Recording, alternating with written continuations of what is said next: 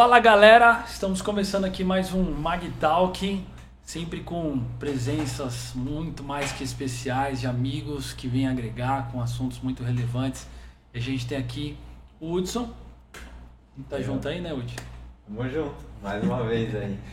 E também com a gente hoje é, aqui dois atletas, né? dois amigos queridos, temos aqui construído histórias juntos, estávamos lembrando de muitas histórias aí é, que aconteceram entre nós e estão aqui para poder agregar num papo super relevante. Tem aqui o Thiago e o Lucas. Isso aí. Então, é um isso prazer aí, ter obrigado. vocês aí com a gente, viu? Sejam bem-vindos. Uma honra pra mim. Valeu. Irmãos, né? Irmãos. Eles são irmãos. São irmãos, Irmãos. Só craque aqui, os Irmãos, caras né, chamaram a gente, pô. É os irmãos Valeu. de sangue, né? Então, só para fazer aqui uma conexão, o Thiago também, ele é esposo casado com a Natinha, que já esteve com a gente aqui no Mag Talk, né? Foi Também top. jogadora de vôlei. Você vê que é uma família de atletas, vocês perceberam que o nível é, é alto aí, né? Geração forte. É, né? a geração Top. forte, quer, quer aprender já e a ser atleta tem que, que andar com, com os caras. E é uma alegria ter vocês aqui. é, eu tenho certeza que a, a história, já estávamos falando um pouquinho sobre várias coisas, né? O Thiago que é, é, do futebol, né, Ti? Sim, é, a nível profissional, foi no ano de 2020, quando eu joguei no futebol europeu, na Alemanha. né? Aí agora tô em outros projetos, né? Eu e a Natinha, mas continuo atuando no futebol amador. Legal. Só que, cara, vem crescendo de uma forma tão relevante o futebol amador que a organização, as premiações, jogadores que recebem, muitos clubes treinam, se preparam, então assim, tá num nível bem interessante que Sim. até o atleta amador hoje em dia tem que se preparar bastante. Sim. Não, e vamos falar um pouquinho disso já já. E a Legal. gente também tem o Lucas aqui, né, Lu? Lucas que é um atleta paralímpico, é um cara que veio para representar nossa bandeira, Sim, com certeza. né? Primeiramente, queria agradecer pelo convite, né? Vai, vai ser um prazer imenso, né? Poder contar um pouco da minha história, como eu conheci o esporte, né? Como eu conheci a igreja. Vai ser muito bacana aqui. Um prazeraço estar aqui com vocês. Muito bom. Antes Ah. de tudo, a pergunta que não quer calar, né? Se, se o Woody também quiser é, fazer, mas a assim, como é que é, é, como que é esse convívio entre irmãos aí? É- Sempre foi legal? Não, Não, cara, olha, quando nós éramos mais novos, né? Vocês são em três, né? Vocês são. Somos em Sim. três irmãos. O outro irmão é mais novo. Mais novo, tem Isso. 19 anos, mais novo. Ah, eu tá. 26. Dá uma e- diferença legal já. É, né? sim, Mas a gente, né, era como cães e gatos quando eu era mais novo. Não podiam um olhar É pro mesmo? outro. É, a gente muito fase. por causa dessa fase. Nossa. Mas era assim, aquela coisa de irmão mesmo. É. A gente brigava, mas daqui a pouco tava junto assistindo Dragon Ball, É. brincando de boneco, de carrinho. O Dragon Ball meio que unia todo mundo. Exatamente, na hora que o Goku fazia Genkidama, a gente já tava amigo de novo. Tá todo mundo lá, vida. Já tava todo mundo fazendo as pazes. Exatamente. Mas assim, desde sempre muito parceiros até hoje. Falo pra ele que ele me ajudou muito, ajuda como inspiração. Inclusive, antes de eu ir pra Alemanha, ele me ajudou muito, passando os treinos, porque ele já treinava no time paralímpico do, do, do SESI. Então a gente sempre esteve muito próximo. Sim, sim. Pra mim tem sido muito construtivo. Como, como foi a experiência de vocês com o esporte, assim, em relação, tipo, desde pequeno, os dois já, já tiveram essa pegada Acho para que- esporte? Qual foi o primeiro esporte que vocês tiveram contato, assim, que gostaram e... Acho que desde como eu, eu entendo como gente, eu me identifico com o esporte, né? É, apesar de, da nossa família não ter é, pessoas que tinham influência dentro do esporte, eu acho que a gente acabou puxando isso, né, do, do esporte para a família. Sempre tive, sempre joguei futebol.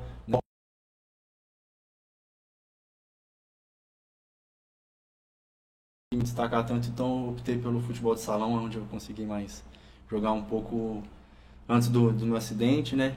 Chegou a ter federação, jogar pela federação, não? Não, não, a gente jogou mais competição de várzea mesmo, alguns times pelo time de Guarulhos, foi isso mesmo, Legal, mano. Ah, de Guarulhos desde sempre, então. desde sempre. Desde sempre. Ah, vocês são cidadãos Guarulhenses, Ah, sim. Então, na verdade, como não, dentro da, da sua casa teve nenhum, ninguém que, que incentivou, foi do nada. Vocês começaram a. a- Acho que, na verdade, é nosso pai, né? É. Assim, só que ele Não, não porque tinha uma vivência no esporte. Sim, sim. É, o nosso pai, ele jogou vôlei, praticou capoeira. Meu pai ele era bem Ah, então atlético, ele tinha, vamos dizer assim, né? Mas é, o futebol mesmo foi que nos chamou a atenção. É porque assim, a gente veio de uma origem humilde. e O futebol era acessível. E era o que reunia a garotada. Né? E a gente sempre junto, sempre junto jogando futebol. Então, assim, depois que a gente começou a jogar futebol, que o nosso pai também se sentiu interessado em jogar, porque viu como a gente ficava alegre quando jogava. Uhum. Aí ele falou: Ah, vou, vou ser goleiro. Aí meu irmão jogava numa ponta do campo, eu em outra e meu pai era goleiro. Então, pra gente era o máximo aquilo. Sim, era muito bom. A família quase toda reunida no. No único time, né? Exatamente. Muito legal, cara. Legal. E como é que foi esse, eh, assim, essa descoberta de cada um de vocês, né? Porque cada um tem uma vivência, esporte diferente e foi se destacando, né? E até um pouquinho ah, a sua história é incrível, né? Também a história do Lucas. Eu queria que você ficasse à vontade também para Sim. contar um pouco sobre isso daí. Sim. É, é porque é como, é como vocês falaram, é uma história assim muito particularmente impactante, principalmente para mim, né, que passei por muita coisas, né? E em 2013 foi o ano que eu acho que foi uma reviravolta na minha vida, né? Vamos dizer assim. Foi um ano muito complicado, foi um ano em que eu já não estava muito distante de Deus, né? Assim, eu, graças a Deus, nunca usei nenhum tipo de droga, mas bebidas, festas, coisa de adolescente, né? Então, acabei que ficando perdido nessa vida. E em 2013 eu fui vítima de um acidente de moto, né? Que é, a principal sequela foi a minha amputação do braço, né? Por conta da, da pancada, né? Uma, um carro me fechou, me jogou na contramão e, pro meu azar, eu bati de frente com um ônibus que estava subindo no sentido ao contrário. Cara, Foi, é, bateu de frente com um foi de ônibus. frente com um ônibus, assim, eu fui arremessado, assim. Eu não lembro de nada, não lembro praticamente Foi tenso. foi pessoas que me contaram depois, né, que no dia do meu acidente tinha um amigo comigo que estava em outra moto, no- né? O Thiago não tava com você. Não, não, ele não estava Na, na verdade, eu, eu estava em casa, né? Nós estávamos no mesmo lugar, na casa do meu pai, e ele saiu de moto para buscar uma moto.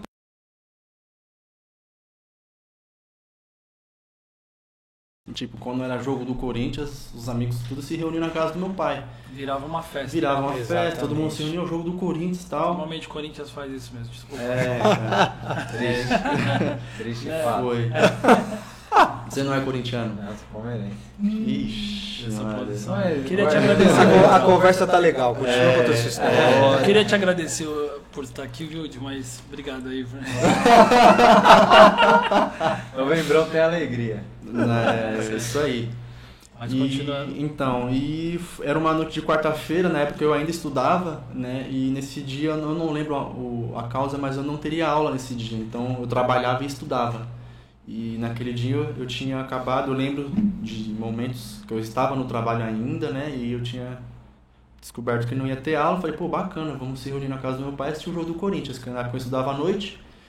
Então, fui, é, resumidamente, né? é, na volta gente tinha saído para buscar um, um amigo para voltar para poder assistir o jogo. E nessa volta, chegando próximo, foi bem próximo à casa do meu pai, né? Foi ali no, no Sonda do Vila Rio, que eu, que eu me acidentei, né? Foi, a- acho que meu acidente foi às 9h20 da noite, né? E assim, a, a minha última memória do dia, se eu não me engano, foi às 5h30 da tarde. Depois eu não lembro mais nada. Caramba. Acordei no hospital, vi tudo branco ali, eu falei, Jesus, tô no céu, acho. Porque Uau. foi, foi muito assim. Pelo, acredito eu pela gravidade do acidente, né? Por não ter lembrado, Sim. acredito eu que foi muito forte, Que né? já, já é um milagre o fato de você já tá, ter, ter sobrevivido, né? Exatamente, exatamente, porque assim não foi, não foi qualquer batida, né, pela, pelo estrago que fez. E a, a amputação foi na hora? Como é que foi? Não, a amputação foi em mesa de cirurgia, né? Por conta do acidente, meu braço quebrou, quebrei clavícula, costela, bacia. É até engraçado que eu brincava com meu irmão que ele sempre quebrava o braço andando de bicicleta e eu zoava ele, né? Falando, olha só, só se quebra. E eu nunca quebrei nada. Então, Caramba. né, pensando do lado brincadeira assim, né? Sim. Primeira vez que eu quebrei, quebrei um monte de coisa de uma vez só. Sim. Pra valer. Meu Deus Foi. do céu. E eu lembro que acho que depois de eu já tá, ter acordado do coma, assim, a enfermeira do SAMU que me socorreu falou, olha, você tá vivo por Deus. Se você acredita em Deus, então agradeça a Ele, porque se você está vivo hoje é, é, graças a Ele, porque no caminho do, do acidente para o hospital eu tive três paradas cardíacas. Nossa. Três é, paradas. Assim, ele contou quando ele acordou do coma. Isso. Mas enquanto ele estava em coma, eu, a minha mãe, meu pai, foram várias lutas, cara. É, então, pode contar também essa, as é, versões então, da... Porque a enfermeira falou para ele depois uhum. que ele realmente era um milagre. Que foi para vocês, né? Essa... Isso, mas quando ele chegou no hospital e ele teve que ficar em coma induzido, o médico disse isso pra gente. Vocês acreditam em Deus? Nessa época eu estava desviado, uhum. mas a minha mãe estava, né, firme. Aí nós falamos, né? Sim, acreditamos. Ele então começa a orar. Nossa, caramba. Então assim, ele ficou 27 dias em coma, foi, ele ficou irreconhecível, porque por conta da pancada e dos medicamentos, ele ficou muito inchado. Diferente demais. Muito. Isso, né? Só que até o momento a gente não tinha notícia de que o braço dele precisaria ser amputado. Hum, entendi. A gente ia ser um coma normal, assim, né? Ele ia, ele ia enfrentar o coma, né? Ele ia vencer o coma e ia sair normal. Só que a gente não imaginava, né? Que isso fosse acontecer. Então, é, a gente fez vigília, a gente orou, né? Então. Quanto, quantos dias esse? Eu fiquei. Do da dia da entrada no hospital até o dia da minha alta foram quase dois, dois meses. Em dois coma meses. 27 dias. É, em coma 27. 27 dias. Em coma induzido. Eles me induziram ao coma. E nesse período do coma, um eles. Um mês praticamente. Praticamente um mês em coma. E dentro desse período que eu estava em coma, eles tentaram resgatar, tentaram salvar o braço, né? Por conta da pancada, ele pegou uma infecção, né? Pegou trombose. Então eles fizeram raspagem várias vezes e é, eles optaram primeiro por amputar a mão, né? É, foram por partes, né? As amputações. Mas a infecção começou a subir, continuou subindo, aí eles amputaram o antebraço e enfim eles resolveram desarticular, que é desarticular o ombro, né? Porque senão a infecção ia pro coração e não ia ter mais volta. Entendi. Então, acho que ali foi até um momento difícil, né, para meus pais, porque eles tiveram que assinar uma documentação por tudo, Sim. autorização, enfim, Imagina, porque foi difícil. Foi difícil. Foi o meu pai, ele, ele sempre aparentou ser um cara muito mais forte. Uhum. Ele passava essa segurança pra gente. Porque meu pai também é um cara que já passou por muitas coisas na vida dele, então acho que ele, de certa forma, acho que a expressão certa, ele era, ele era um cara calejado. Entendi. Ele sofria, era forte, isso, né? ele sofria, irmão, só que ele guardava aquilo para ele de uma forma que ele conseguia, mesmo diante, guardando aquele sentimento monstruoso dentro dele, ele conseguia passar pra gente segurança. Entendi. Mas eu lembro que quando eu ouvi a notícia, eu estava trabalhando, para mim foi um choque. Mas o meu pai falou assim, Tiago, para e pensa eu prefiro ser irmão aqui vivo, sem um braço, do que perder ele. Uhum. E naquele momento, por conta do que eu estava sentindo, eu não tinha pensado nessa possibilidade. Correta, né? Sim, dá um desespero, né? Exatamente. Então meu pai falou assim, então vai ser melhor. Aí, é o mais correto a fazer ali, né, diante de tudo. Já, já fazia o quê? Um, mais de um mês já? Não, acho que assim, é, o fato de ter amputado o braço, isso eu não me lembro direito, não sei se falaram para você, mas foi não no fim dos 27 dias em coma, mas eu acho que um pouco antes. Justamente porque pelo fato dele estar em coma, acho que eles decidiram fazer essa cirurgia para saber como o corpo dele ia reagir, né? Você chegou a acordar antes do, do coma induzido ou não? Não. Não teve. Então foi 27 não, direto, assim. Assim, eu lembro que meu pai, né? Ou foi você, eu não lembro ele, eles tentavam conversar comigo, né? Pra ah, eu, o pai, a mãe, todo mundo tentava todo conversar. Mas eu não... Só com o pai que você mostrava a reação. É, Comigo e com a minha mãe, não, a gente ficava tipo. Meu pai comentou uma vez que eu em coma, assim. Eu em coma. Meu pai conversando comigo, né? Quando ele, ele falou pra mim depois que ele tava falando no meu ouvido assim baixinho, aí eu fui abrir o olho e depois fechei de novo. Mas eu não lembro. Sim, não você não, lembra não lembro de, de nada, nada, de nada. Tipo, foram esses 27 dias foi como se não existisse para mim, eu tava dormindo. E a Suzy e o Val foram, meu, fundamentais, porque eles ficaram em vigília com a gente. Suzy, Val, um abraço. É. Uau. Vigília, já entrou aí na, já estava cara, já na vida de vocês. Você é louco. Que legal. Aquele fato aproximou a gente ainda mais de Deus, assim, de caminhar com Jesus. Mas mesmo assim, né, a gente ainda jovem, adolescente, se desviou tal. Mas eles foram fundamentais, nos ajudaram a se manter firmes ali na fé. E a gente crê, cara, que isso foi um milagre. Que Deus trouxe o nosso irmão de volta, irmão. Eu creio Não nisso. tenha dúvida disso. Porque se a gente vai falar, né, mais, mas a história dele, você ouvindo, você vê que realmente é um milagre, cara. É, E aí, como é que foi os próximos capítulos?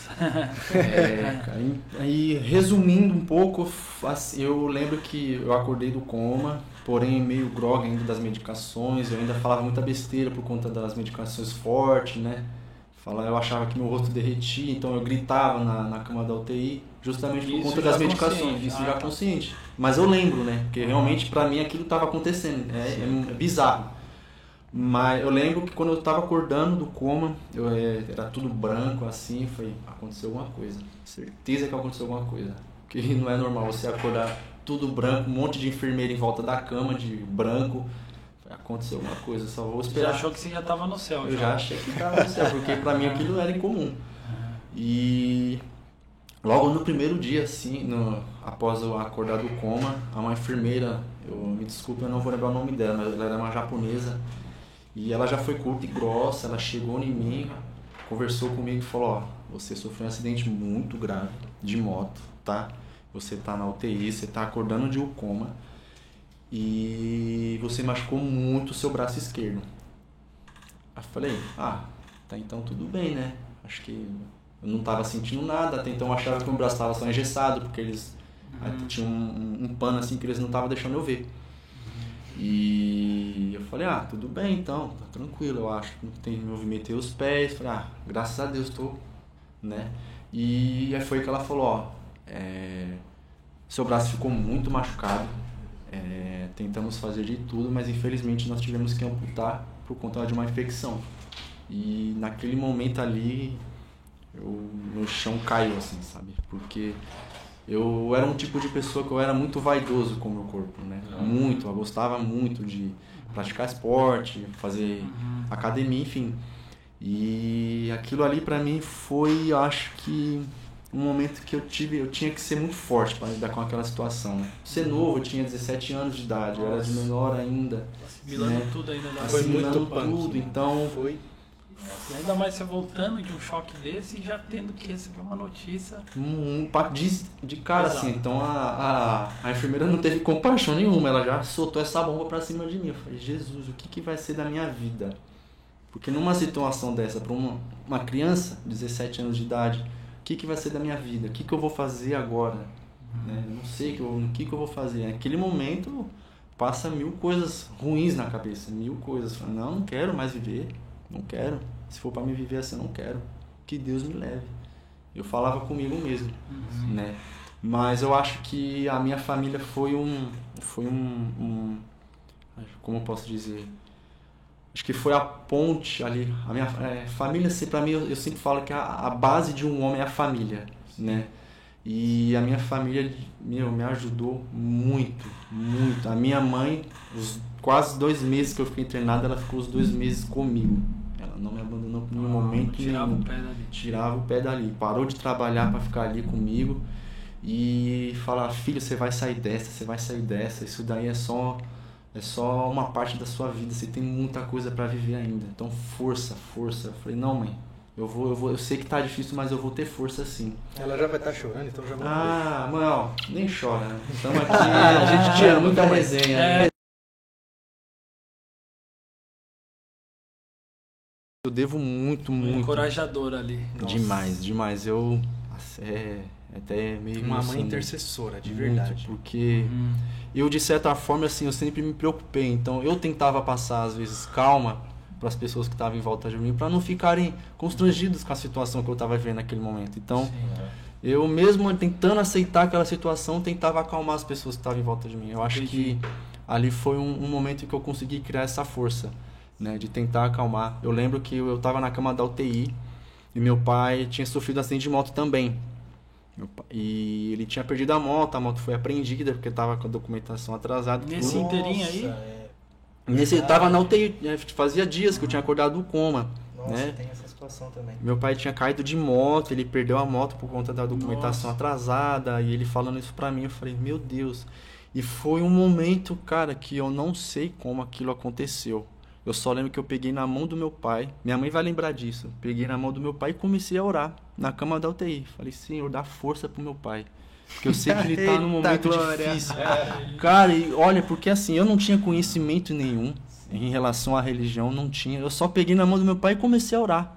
Orei, com as minhas Nossa, palavras. Eu tinha esquecido disso. Com as minhas palavras. Fica fraco, eu sou forte. Com as, com as minhas palavras eu comecei a orar. Falei, Deus, só dá força pro meu pai. Eu sei que ele tá numa situação muito difícil. Ele Na perdeu a moto dele. Dá força. E eu lembro que ele começou a chorar. Falei, caramba, meu. Como eu fiz isso depois? Como eu fiz isso? Porque quando Foi você. no ímpeto, né, cara? Você Cara, é. uma- É uma coisa surreal. Eu não sei É. te dizer em palavras aquela situação. Não sei te dizer. É só vivendo mesmo pra sentir. Eu imagino seu pai ali, né? Nossa, meu pai ali falou: caramba, filho, você é um moleque de outro mundo. Um moleque ele me agradeceu bastante. E eu lembro que na UTI eu só queria ficar perto do meu pai, só. Minha mãe vai ficar com ciúme, desculpa, mãe, mas é verdade. Ela vai lembrar. Eu só queria ficar perto do meu pai. Não, eu quero meu pai aqui chorou, comigo. Eu quero meu tá pai. brava. Agora ela vai brigar comigo. Mas eu só queria ficar perto do meu pai.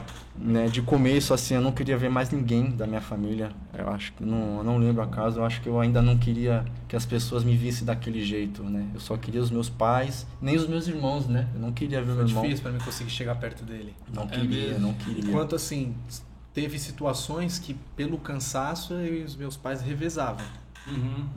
né? Até então, porque eu não podia ficar na UTI no, no horário de madrugada. Então eles ficavam mais tempo. Exatamente. Sim, eles conversaram com os enfermeiros, os enfermeiros acabaram deixando pra. Não podia os dois, mas eles iam revezando ali e Sim. ficava comigo. Acho que porque o médico viu a importância. Porque sempre que meu pai tava lá, ele reagia. Uhum. Sim. Então ele conseguiu, acho que, perceber essa importância e acabou até liberando pra gente o acesso lá. Sim. Foi, foi, ali foi um, um primeiro passo para aceitar aquela situação, né? Foi a família ali, a minha mãe, meu pai. Aí, com o tempo, fui ficando mais calmo, né? Fui retomando a minha consciência em si, né? Eles começaram a parar com a medicação aos poucos. Foi aí então onde eu consegui ter alta pro quarto, tinha saído da UTI, já estava fora de risco, né? De vida, porque até então, enquanto eu estava na UTI, eu estava em risco ali, né?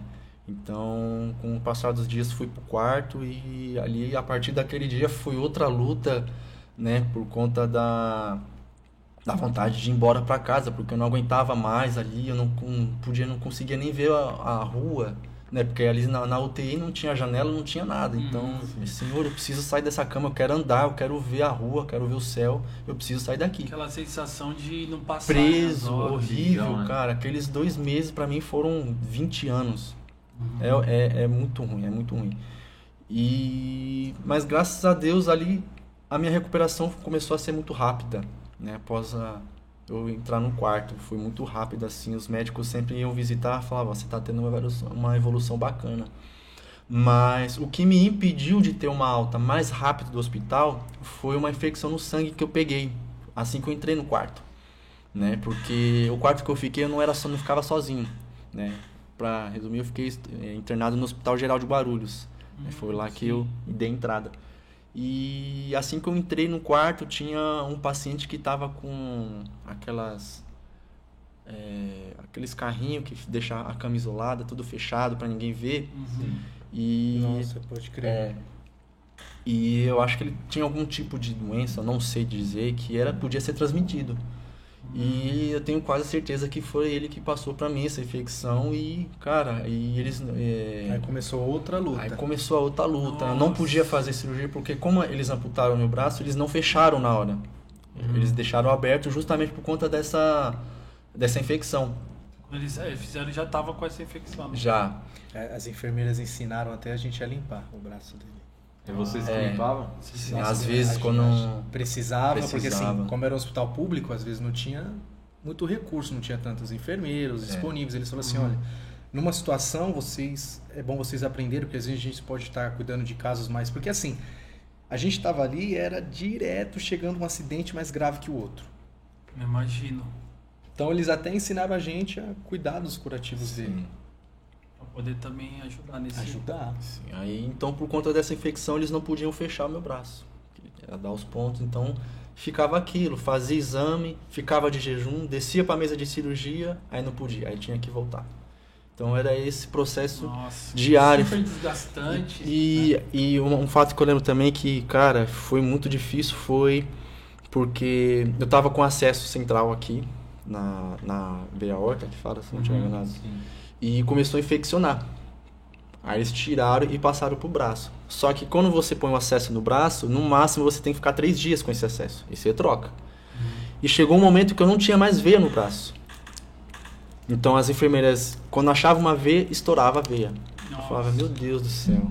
E elas, elas querendo pegar acesso no pé. Eu falei, não, meus pés você não vai furar. Não vai furar. Então, cara, aí a, a infecção começou a aumentar, eu fiquei todo empipocado, a pele começou a ficar amarela. Eu falei, Senhor Não Jesus. parece com a história de mano? Senhor Com Jesus. certeza. Né? Caramba. Top. Cara, eu falei, Senhor, por que que isso está acontecendo comigo? Eu começava a justificar, Tá vendo? a perguntar, Jesus, por que isso comigo? Por quê? Nossa. Tem que ter um propósito por conta disso. Tem que ter, porque não é possível.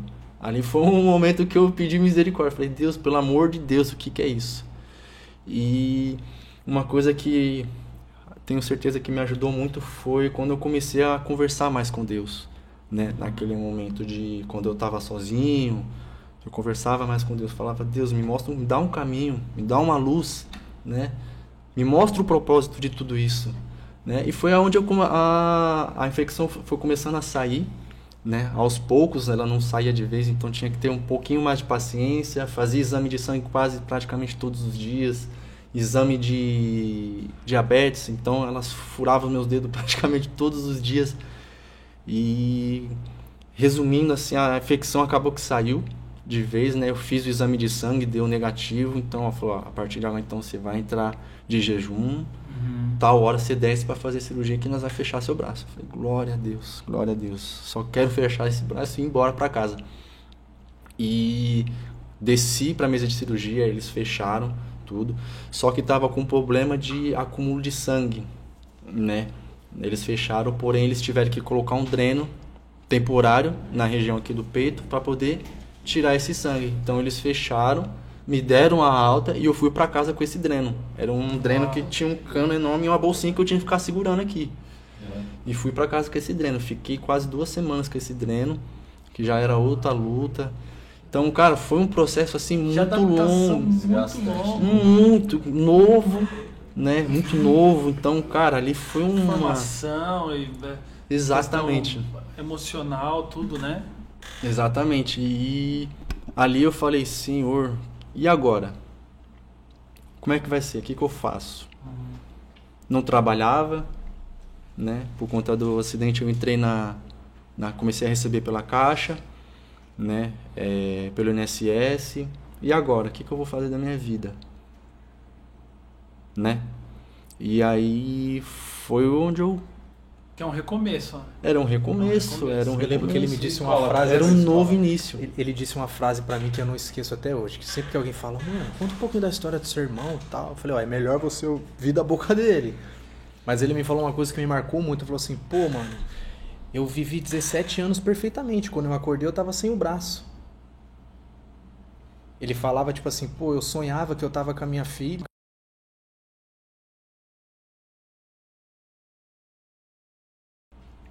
Foi. Inclusive foi. Você Uau. comentou. Foi, cara, Foi foi uma adaptação pra Imagina, toda a família também. Que é todo um recomeço, Nossa. a forma de. foi- Cara, o ano de 2013 foi muito impactante. Porque o, foi o dia um- do acidente dele foi o aniversário da Nath. É? Você já conheceu 10 de abril. Não, ainda não conhecia ela, mas depois que eu conheci, porque assim, esse, esse acidente ele repercutiu em Guarulhos Inteiro. inteiro. Então eu conheci a Nath, conversei com ela, ele falou, nossa, eu fiquei sabendo tal, foi na data do meu aniversário. Então ele comemora aniversário duas vezes, né? E, cara, eu, eu gosto muito de é, falar bastante nisso, porque o ano de 2013 foi muito impactante. Porque foi o ano do meu acidente, e naquele mesmo ano eu descobri que ia ser pai. Descobri que ia ser pai. Pouca coisa, né, irmão? É, Cara, Pouca coisa. então- evento, Tranquilo. Né? Meu, ali, cara, foi um teste para saber se eu realmente era forte, cara. Ali, eu acho que ali foi uma, uma prova que eu tive que passar mesmo para saber se eu era o bom bastante. E É isso aí. meu acidente foi em abril, em final de outubro eu descobri que ia ser pai. Deus, é... eu falando comigo, eu falei, e agora, Deus? Eu sem trabalhar, recebendo um pouquíssimo salário mínimo, eu ainda tô me adaptando a essa minha nova vida e agora ser pai. Demorou muito pra você se reinserir assim na. Cara, foi um processo longo. Assim, Travou, mim. A escola travou. É, eu, eu cheguei a repetir um ano na escola por conta de faltas, né? E eu tive que fazer tudo de novo. Eu- Na verdade, não tudo de novo, mas eu tive que continuar da onde eu parei. Graças a Deus, eu fiz só o último ano, que voltei pra escola, assim, em 2014. No 2014, ano seguinte já tava. no ano seguinte eu já estava indo pra escola. E ainda estava em processo de recuperação. Então eu Sim. ia de carro. Voltou pra mesma escola? Pra mesmo mesma lugar? escola, então eu entrava por outra A entrada galera da já escola. tava sabendo já. Não, cara, porque quando eu voltei pro último ano de escola, a maioria das pessoas que eu conhecia, que estudava comigo, já tinha acabado. Então Entendi. as pessoas eram tudo novas. Né? Então eu não conhecia praticamente ninguém. Ah, entendi. É. Então ali foi outra coisa assim que falei, caramba, cara, aquelas pessoas vão me ver ali, aquela coisa na minha cabeça, será que eles vão me zoar, será que eles não vão aceitar, vão ter algum tipo de preconceito comigo? Então, assim, ah, os primeiros meses de aula foram aqueles Nossa, que tenso. horríveis, Imagina. cara, horríveis. Engraçado. É, é- é- é todo a um gente, tem, universo, a gente né, tenta cara? se pôr no lugar assim, cara. É, e todo, nossa, é todo cara, universo. é, É, muita tô treta, perguntando, é porque, louco. Porque vamos supor que você voltasse para os seus antigos amigos também, que seria já um choque também da mesma Seria forma, um né? choque. De toda, de toda forma, teria já... Foi, cara. Eu, eu lembro também um, um fato, voltando um pouquinho, eu tava na- na- no quarto já, é, tinha um médico que ele me visitava. Ele fazia plantão à noite, então ele, ele, não sei, ele criou um vínculo muito forte comigo, assim, ele gostou, gostava bastante de mim. Ele deixava o notebook dele comigo quando ele ia embora e quando ele voltava para fazer o plantão dele, ele pegava o notebook de volta. Então nesse tempo eu ficava acessando as redes sociais, tudo. E foi engraçado que quando eu entrei no meu Facebook pela primeira vez pós o meu acidente, cara, era muita, muita mensagem, muita Caramba. mensagem. Eu falei, meu Deus, olha, o Lucas tá online. Pá, mandava mensagem. Eu falei, meu Deus, e agora pra responder todo mundo? Foi, foi, foi muito Cara, bacana, assim, imagina, bastante. É. É, No bairro lá, os amigos de futebol se sensibilizou. Vamos lá visitar o Lucas. Não, leva essa caixa de bombom pra ele. Como é Porque, bom assim, essas horas, né? eu sempre É. fui um cara que, na família, assim, eu tinha a característica de ser mais arteiro. Sempre É mesmo? É, você viu cara de falou- quietinho aí. É, tu viu que ele falou assim, tipo, ah, você vive quebrando o braço. Aí ele falou, ah, quando eu quebrei, né, foi De tudo de uma vez. E o Lucas era um cara mais calmo, mais tranquilo. Então, a conversa foi se espalhando, né, o telefone sem fio, né? Então, quando eu falava de acidente, as pessoas imaginaram que era eu, não meu irmão. Hum, Aí o apelido dele na, na- na nossa infância era Bilico, né? Alguns, só os da nossa Da época antiga. mesmo ainda chamam ele assim. uhum. Não foi o Bilico, não foi o Thiago? Como assim? O Lucas, que era calminho, tranquilo na dele. Foi uma surpresa pra todo Pra mundo. todo então, mundo. meu, assim, o bairro inteiro se sensibilizou. Nossa, imagina, cara. Foi muito marcante Acolheram pro bairro assim, inteiro. acolheram Sim. mesmo. Isso, exatamente. bastante pessoas assim foram dar um, um apoio moral assim. Que legal isso aí. Foi muito bacana. E- Não, agora é conta do, do, do, do esporte, irmão. Não, não pode acabar. Eu, eu vou chegar lá, eu vou chegar lá. eu vou chegar lá. A gente vai ficar aqui até amanhã se deixar. É muito assunto. Então, E voltando então aqui no assunto, é, consegui concluir meus estudos, né? Terminei o ensino médio, né? É, aquele medo que eu tinha no começo, assim, as pessoas me abraçaram Legal. de uma certa forma que eu só tenho que agradecer, as pessoas me acolheram, né? Porque quem estudou à noite sabe, né? Mais pessoas que trabalham, têm filhos, enfim. Uhum. Então, foram as pessoas que me receberam muito bem nesse período que eu tive. Então, para mim foi maravilhoso, assim, foi onde eu consegui começar a, a, a perceber que eu teria que me reinventar, né? Me incluir de novo na sociedade. Né? Foi, a- foi aquele um ponto de partida, foi ali. E eu terminei os estudos em 2014. 2015 e 2016 foi um ano muito difícil porque eu não podia voltar para o meu trabalho atual, porque a função que eu fazia lá exigia muito da, dos membros, tudo, então não podia voltar a trabalhar, ficava à mercê do INSS. E falar, meu Deus, eu preciso fazer alguma coisa. Porque eu sou pai agora, preciso fazer alguma coisa da minha vida. E aquilo foi acumulando, foi acumulando, foi onde eu me divorciei da mãe da minha filha naquela época, em 2016. E foi quando o Thiago conheceu a Natinha, né? Na época ela, ela ainda era do Bradesco e. Em que ano ela entrou no SESI? Foi 2017. Em 2017 ela Perdão, entrou. ser. Acho que foi 2017. Sim. E em 2017 ela foi entrou, entrou no time do SESI. E eu tava no processo de divórcio, minha filha ainda era pequena. E o meu irmão fez o convite, cara, vem pra cá, vamos assistir um, um treino da Natinha, tudo. Vamos jogar aqui, uma bola, vamos jogar uma um bola, aproveitar o aqui. espaço que o SESI é, um- é enorme, tinha campo, piscina, tudo. SESI foi o primeiro, fede... primeiro fede... profissional dela? Ou não? Sim, acho que foi. A Foi, primeira né? federação Acho que dela ela falou isso, não foi? Foi, o, foi o SESI. Foi o SESI. Então, assim, a gente, nós nos mudamos para Santo André porque nós também éramos de Guarulhos. Aham. Nós nos mudamos para Santo André justamente porque ela passou a jogar no SESI. O trajeto era muito longe. Aham. Então, Aí foi os pais dela falaram mais assim, lá pô, pra poder é, o deslocamento ser. como todo início é difícil financeiramente falando, os pais dela, ó, a gente dá uma força, vocês moram lá para ela descansar, para ela poder treinar melhor, tal. O empresário dela nos deu uma força também. Então assim, Deus quando faz, né, assim, Encaixando tudo como um quebra-cabeça. É que nem eu falo. Aí, aí você foi pra lá. Sim, aí meu irmão começou a fazer convite pra mim, falou, ó, vem cá, cara, vamos lá, a gente joga uma bola, tudo, né, tentando de uma certa forma me apoiar. E foi um desses convites que eu aceitei.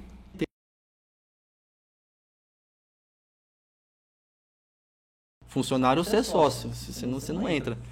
E meio que na gambiarra a gente conseguiu entrar. Conseguiu O que a gente entrar. não fazia, a gente viu aquele campo, falou, não, dá um jeito de entrar nesse campo. Vamos entrar nesse campo. Aí a Nath, esse dia foi assim, a Nath foi na frente e a gente já foi no rebote pro grupo. É, Três, fingindo assim. que era funcionário. Entramos, o importante é que a gente conseguiu entrar. É, aí é, ela foi treinar na- no ginásio, a gente pegou outro rumo e acabou indo pro campo.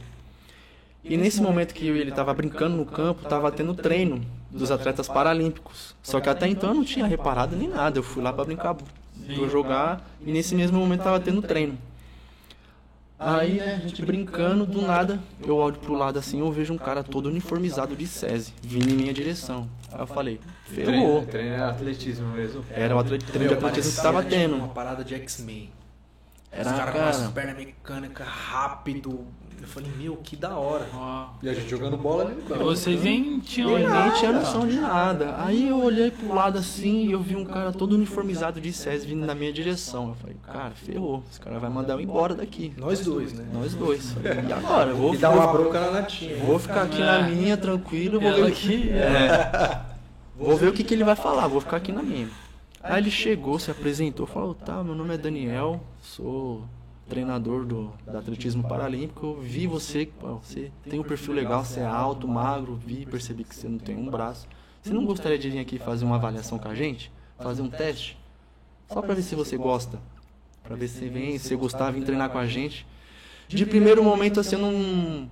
Assim, não, não, não, não criei aquela expectativa. Eu falei, ah, acho que isso não é pra mim, cara. Hum, Atletismo, só acompanho por tele. Meu negócio é futebol. Até então você nunca tinha tido experiência com atletismo. O atletismo zero, eu só acompanhava por televisão. Só e olhe lá. Eu falei, cara, atletismo, não sei se é pra mim, cara. Mas assim, por consideração, naquele momento eu falei, ah, vamos, troca, trocamos celular, tudo. É porque se falar não, né, já ia mandar É, embora. não queria né? fazer desse jeito. Eu falei, ah, mano, eu vou concordar com ele pra ele não me mandar embora. Fala que sim, fala que sim. É, aí a gente acabou trocando o telefone e tudo. Aí eu lembro que no, no final de semana seguinte eu fui assistir um jogo do meu irmão e a Natinha tava do meu lado. A gente.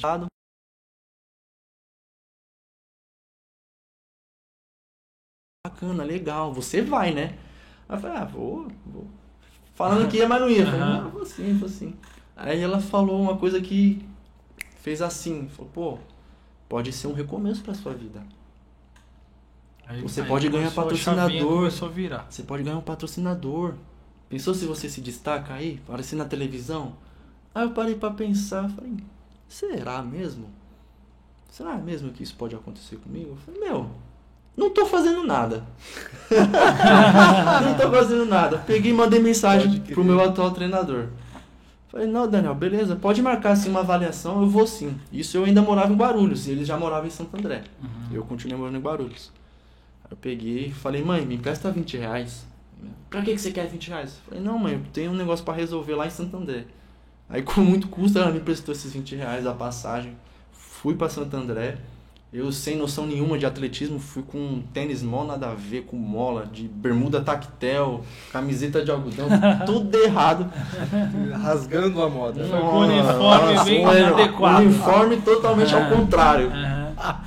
Aí eu cheguei lá, eu vi aqueles atletas de regata justa, aquelas lycra, ah, tênis esportivo. Eu falei, Jesus amado, o que, que eu tô fazendo aqui? O que eu tô fazendo aqui? Da Aí ele falou assim, da próxima vez você vem sem pijama. É. Bem isso. Bem isso. E eu tímido, né? Como sempre fui, eu vendo aqueles atletas, eu falei, meu, esses caras devem correr muito, mano. Deve correr muito. Aí eu cheguei, falei com o meu treinador, ele falou, ó, pro seu teste você vai fazer um tiro de mil metros. Mil metros? É tipo você imaginou, né? Voltar correndo até Guarulhos. Como eu não tinha, eu não tinha noção de nada, eu era muito leigo no assunto. Eu falei, ah, mil metros? Não deve ser tão distante, mil metros. Eu não sabia. Sim. Aí eu lembro que ele me colocou no ponto certo, né? Pra acelerou sair. caramba no começo. Ele, exatamente. Ele Aí ele pegou. falou, vai. Ele só falou assim. Ele só falou assim pra mim, falou, ó, Já tô imaginando. você vai ter que correr esses mil metros o mais rápido que você puder. Ele só Jesus falou isso pra mim. amado. Uma pessoa que não tem conhecimento de nada, Que não nunca correu. que nunca correu na vida. Aí ele me colocou lá no ponto certo de, de saída, né? E a pista, né? Uma pista oficial, ela tem 400 metros, né? Uma volta completa. Uhum. Então ele me colocou num ponto lá pra correr mil metros. Falei, beleza. Quando ele falou assim, vai, cara, eu saí no cacete, no ódio. Eu falei, não, eu vou impressionar ele. Vou, ele vai ver que eu sou veloz. Cara, foi a pior escolha na minha vida que eu tive ali. Foi. O arrependimento foi Ah, se batendo. aquele arrependimento matasse, eu tava ferrado. Eu lembro que eu não completei nenhuma volta, eu já tava. Mas eu não pude parar. Eu falei, meu, se eu parar aqui, ele nem vai deixar mais eu voltar. Eu vou embora. Acabou que terminei, consegui completar os mil metros. Eu só lembro que eu me joguei no chão. Cara, eu já tava vendo estrela de dia, já não tava enxergando direito. que já tava no. Ele chegou do meu lado e falou, ó, parabéns, gostei do seu teste. Eu falei, mano, se eu criar força aqui, eu vou levantar e vou esmurrar ele. eu vou esmurrar ele. Eu ele- gostei depois de todo esse esforço. Depois de todo esse Você esforço... achou você que ele tava sendo cínico assim? Ah, cara, eu tenho certeza essa- que ele foi ali Foi, naquele né? momento. Foi. De não ter certeza. Aí depois de um bom tempo me recuperando, ele falou, ó Lucas, gostei muito do seu, do seu teste, pô, bacana, você tem uma estrutura legal. Se você quiser continuar com a gente, assim, as portas vão estar abertas para você. Mas a gente, a nossa empresa, ela é, é por mérito. Então, se você quiser um dia receber uma, uma bolsa ou até mesmo ser registrado, você tem que fazer por merecer. O que a gente pode te oferecer é um custo de condução. Falei, não, beleza. E, cara, a partir daquele momento, quando eu comecei a conviver com pessoas iguais a mim, né? No caso, pessoas ali, eu vi de tudo, né? Pessoas com baixa visão, pessoas amputadas de perna, pessoas com paralisia cerebral. Histórias diversas. Cara, e aquilo ali, eu acho que naquele momento a minha história ficou daquele tamanho perto das outras pessoas. Eu falei, cara, olha aquele cara, ele não consegue nem andar, mas ele tá ali, ele tá se esforçando, que ele tem um, ele tem um plano de vida ali, ele tá focado ali. E aquilo foi um- uma, uma virada de chave na minha vida ali. Uhum. Eu acho que foi um- um- uma ponte, vamos se dizer assim, Sim. né? Pra mim, de fato, me aceitar que eu tenho uma deficiência, né? Uhum. ali foi ali... E por isso que eu, eu sou muito grato, né, à Natinha, porque se não fosse ela, eu não teria conhecido Sim. o SESI, Sim. né? E... Cara, olha como as coisas. Cara, e chegou um momento que eu falei, cara, é assim que eu sou, então é assim que eu vou viver, né? Eu sei que Deus tem um propósito na minha vida e eu vou seguir isso, né? Eu vou seguir isso. É, e comecei a treinar, eu tava indo três vezes por semana, ele falou, pode vir três vezes por semana, né? E eu ainda morava em Guarulhos, então era outra luta, era enfrentar aquela condução lotada, era quase duas horas de viagem, né? Porque é praticamente uma viagem, né? De Guarulhos para Santo André de condução sim, é muito longe. É. E eu falei, não, eu vou. Eu vou. Pagou esse preço.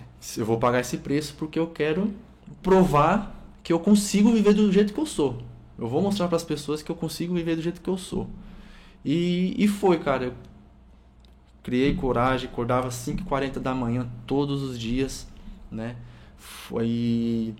Meu treinador começou a fazer vários testes comigo, comecei a fazer salto triplo, né?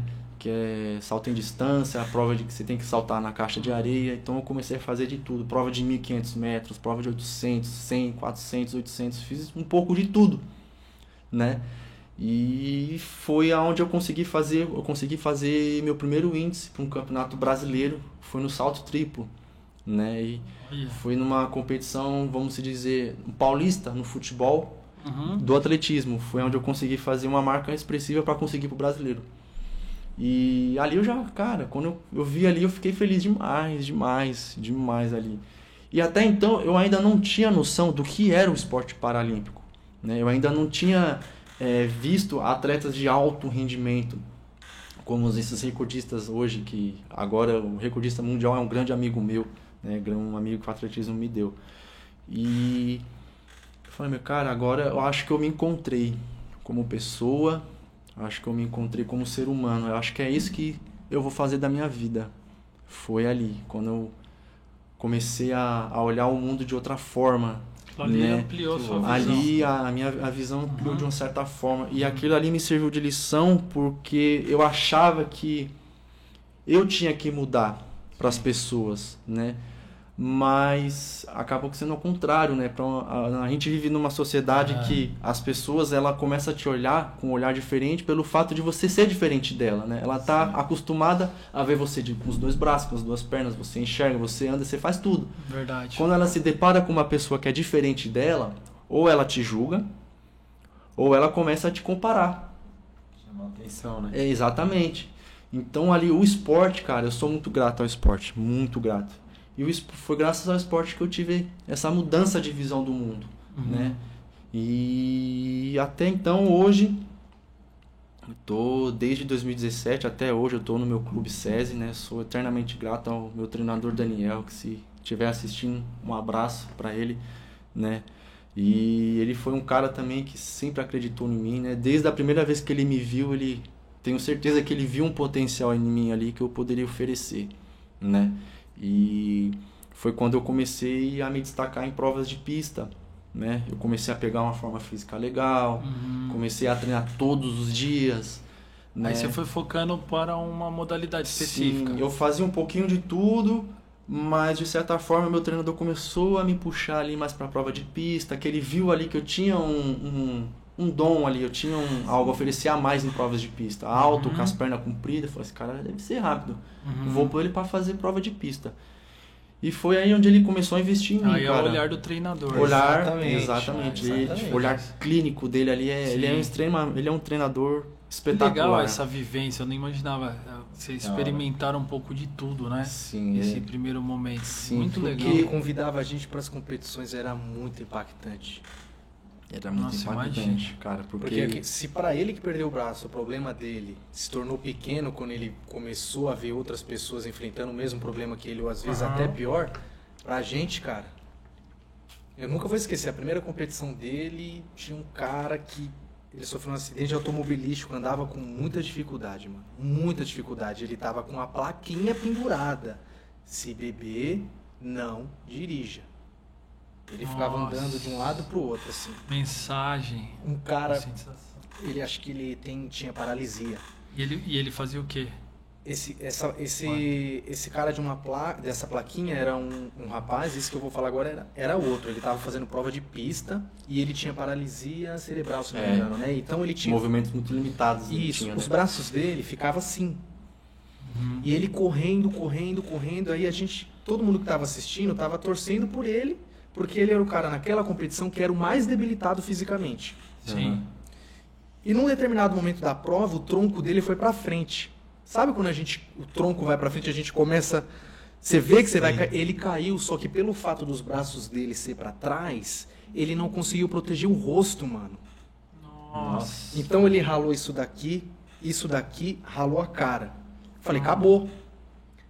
Mano, aquele cara, ele fez um esforço tão grande pra levantar. Ali ele não quis provar nada pra mais ninguém. Eu acho que ele quis provar como meu irmão, pra ele mesmo. Sim. Mas tinha muita gente assistindo, irmão. Eu nunca vou esquecer essa cena. Aquilo ali mexeu com todo, Todo mundo levantou, comecei a bater palma. Que Esse cara foi, de gente. levantou, ficou de pé todo ralado, o rosto escorrendo sangue. A Nath estava nesse dia, ela vai lembrar. E completou a prova. Falei, cara, eu Deus não céu. problema. O que, que é garra, né? Eu não tenho Essa é a problema. própria definição da palavra garra.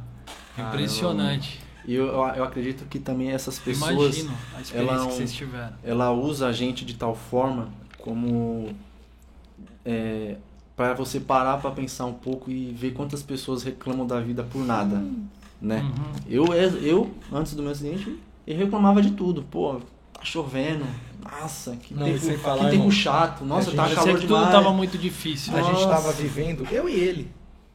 Inclusive na moto que ele sofreu acidente, a moto era minha. Uhum. Então a gente estava vivendo aquela vida do mundão de forma bem tensa. Imagino. né? Hoje assim, né, eu tive um passado também que eu não, não me orgulho, mas era funk, mulher. Nunca bebi, nunca usei droga, mas sempre estava envolvido com as companhias erradas. Era muita. Exatamente. Exatamente. Então a gente estava vivendo de uma forma muito intensa, cara, na, na- a nossa adolescência. Foram vários livramentos. Vixe. Imagina. E nesse, nesse inteirinho, até pra perguntar, como que eles fazem, né, essa definição? Porque, por exemplo, você por exemplo,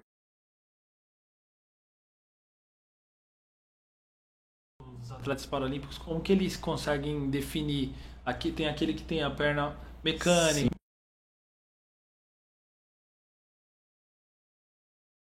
No atletismo paralímpico, é, os atletas são separados por classe, justamente para não ter desigualdade, não ter nenhum tipo de vantagem.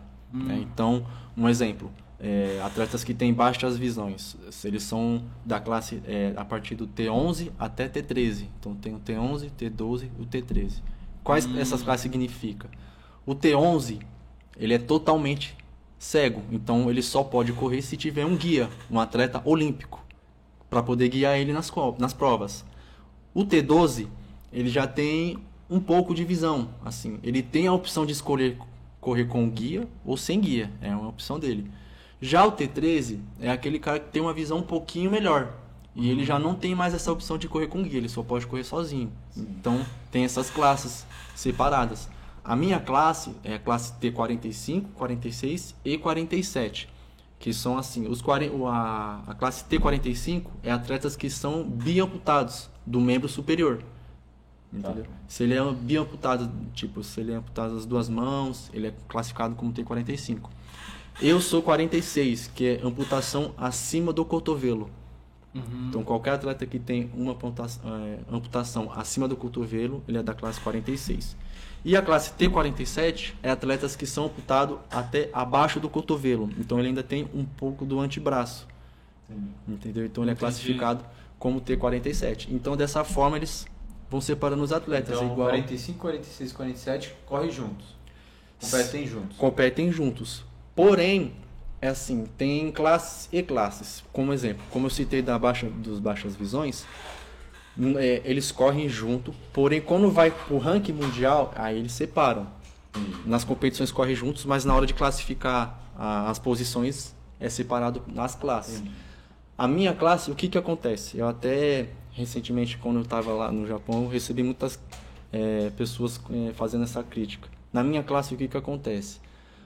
A classe T46 tem pouquíssimos atletas, muito pouco. Então o que que acontece? Para esses atletas que têm 46 não pararem de competir, juntaram com os da classe T47. Então ficou, vamos dizer, T45, 46, 47, uma classe só.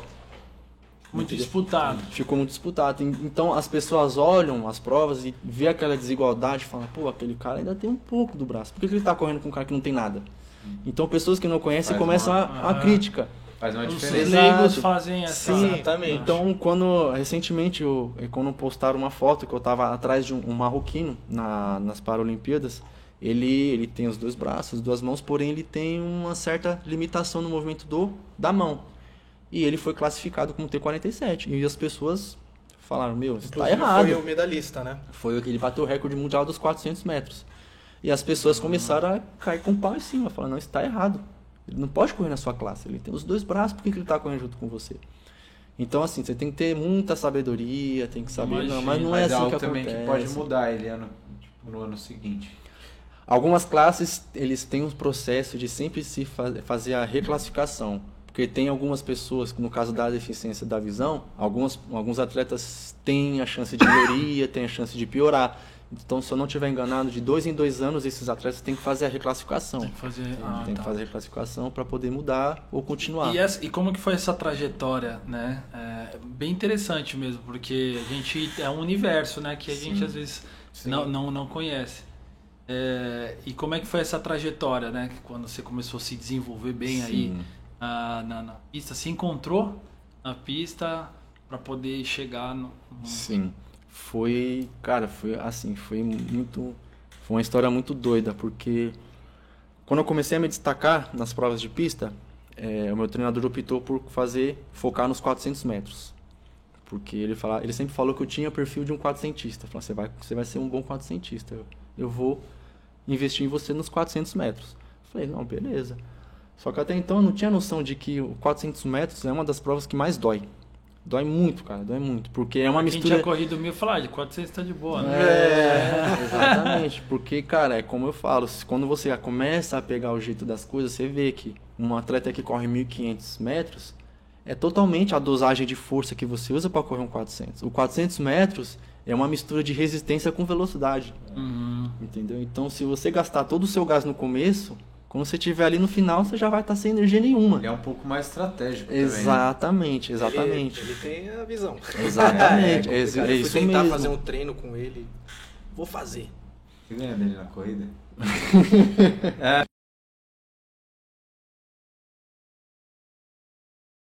genética da nossa família é de tiro curto. Entendi. A gente é muito explosivo. Mas mesmo assim eu acho que ele ainda ganha. Ganha. Porque ele tá focado Você nisso. acha? É Eu não posso Não, ó, depois do valorizar podcast, tanto, né, depois do Mag Talk, nós vamos fazer aqui um. É, tá convidado o a pessoal da gente gravação. vai fazer, vai levar. que legal, cara. Que legal. E eu comecei a fazer só prova de 400 a partir daquele momento, quando eu comecei a ter resultados expressivos no 400 metros. Comecei, fiz o índice pro brasileiro, sempre ficava entre os 5, entre os 5. Eu falei, agora eu vou trabalhar para ficar entre os 3 do Brasil, né? Top. E foi quando eu consegui minha primeira medalha de bronze no Campeonato Brasileiro pelos 400 metros, né? Eu falei, caramba, que top, que top. Aí foi a adrenalina. descobri, descobri e achei a minha Minha prova. vocação, né? Eu sempre Isso é falo isso pro louco. meu treinador. Eu falo, olha, eu odeio os 400 metros, eu odeio. Mas eu sou muito grato pelos 400 metros, porque é uma prova que me fez ir para fora do Brasil, foi a prova que me fez ter grandes experiências Projetou, né? projetou, foi o 400 metros. E em abril de 2019 foi a primeira competição internacional que teve no Brasil, que é o Open, né, para explicar melhor é como se fosse uma Libertadores do futebol no atletismo. Então vem pessoas de toda a América Latina, Equador, Bolívia, Argentina, então vem todos esses atletas para o Brasil competir. E ali foi eu já estava trabalhando para correr abaixo dos 50 segundos os 400 metros, né? Eu sempre tava ali 52 segundos, 53 segundos, 52, 53. E falei, cara, eu preciso abaixar essa marca. A gente conversando com o meu treinador, plane... fazendo planejamento, treinando bastante. E foi justamente nessa competição internacional, foi a primeira vez que eu corri abaixo dos 50 segundos. Né? Uau. Corri, deu 49 segundos e 52 É centésimos. Nossa. É muito rápido. Até Isso então, é um tiro, né? Ali, cara, assim, eu ainda não tinha a imensidão do que era o atletismo paralímpico. Eu sabia que era. É, tava tendo um crescimento grande já o atletismo paralímpico. Uhum. Né? A gente ainda não tem o reconhecimento que merece, mas a gente está crescendo aos poucos. Isso é o importante. Uhum. Mas a- até então, aquele momento, eu não sabia a grandeza que aquilo poderia me oferecer. Quando eu corri abaixo dos 50 segundos, eu falei, caramba, que top, né? Bacana. Só que eu não sabia que aquela minha marca ia gerar uma- algo muito grande na minha vida. Muito grande. Meu treinador, eu lembro que ele me deu os parabéns. Um Tudo. segundo pode mudar um destino. Pode, cara. Um segundo mudou muito, mudou muito. E por um bom tempo eu fiquei. Na, depois daquela marca, eu fiquei, acho que quase duas semanas em primeiro do ranking mundial. Duas semanas, mas foram as duas semanas, mas eu fiquei me mostrando pra todo mundo. Abri o celular, Aqui, ó. Aqui, ó. mostrava o ranking e falava: olha Dormia aqui. ó, já até com um negócio. Olha o nome desse cara aqui em primeiro. É, porque como Imagina é- a sensação, sim, né? Sim, Hum, É porque eu, como ainda eu ainda tava, isso já era no 2019, então já tinha uma carga de, de treino. Mas ainda então tinha muitos atletas ainda com nível muito maiores que o meu. E quando eu corri aquela prova, esses atletas de alto rendimento não tinham corrido ainda. Então eu aproveitei esse tempo antes que eles corressem e Pra a minha posição. É, Mas só pra você olhar pra trás e ver aquele, aquele treino de futebol no SESI, você já. Nossa. Nossa, falar. cara. Entendeu? É, é, é- é essa hora que. Ali é onde. A é, é porque eu acho que é ali onde entra já é, Deus na minha vida. Porque eu tava no lugar certo e na hora certa. Porque aquele dia no campo, aquele dia no campo o treino tava acabando. Os atletas já estavam indo embora. Foi a hora que o treinador veio e chegou em mim para fazer o convite. Então, talvez não tinha nem te percebido. Exato. Exatamente. Até então ele poderia ter me visto e ter me ignorado. Vamos Sim, dizer assim. sim. Se ele não tivesse visto algo em mim, ele não teria ido. Provavelmente. Conseguiriam entrar, sei lá. Exato. Podia dar tudo errado. A gente tentou na quarta e não conseguiu. Aí a gente conseguiu na quinta, que era justamente o mesmo dia do treino do time paralímpico do César. Ó, então é, é isso, é o destino. É, a mão divina. Deus é maravilhoso. Cê é louco. Deus é maravilhoso. E aí nessa daí que você ficou feliz, Fiquei feliz demais, cara. Mandei mensagem pra minha mãe. Falei, olha mãe, olha só minha marca. Olha, entra lá no ranking mundial. Olha lá quem tá aí primeiro.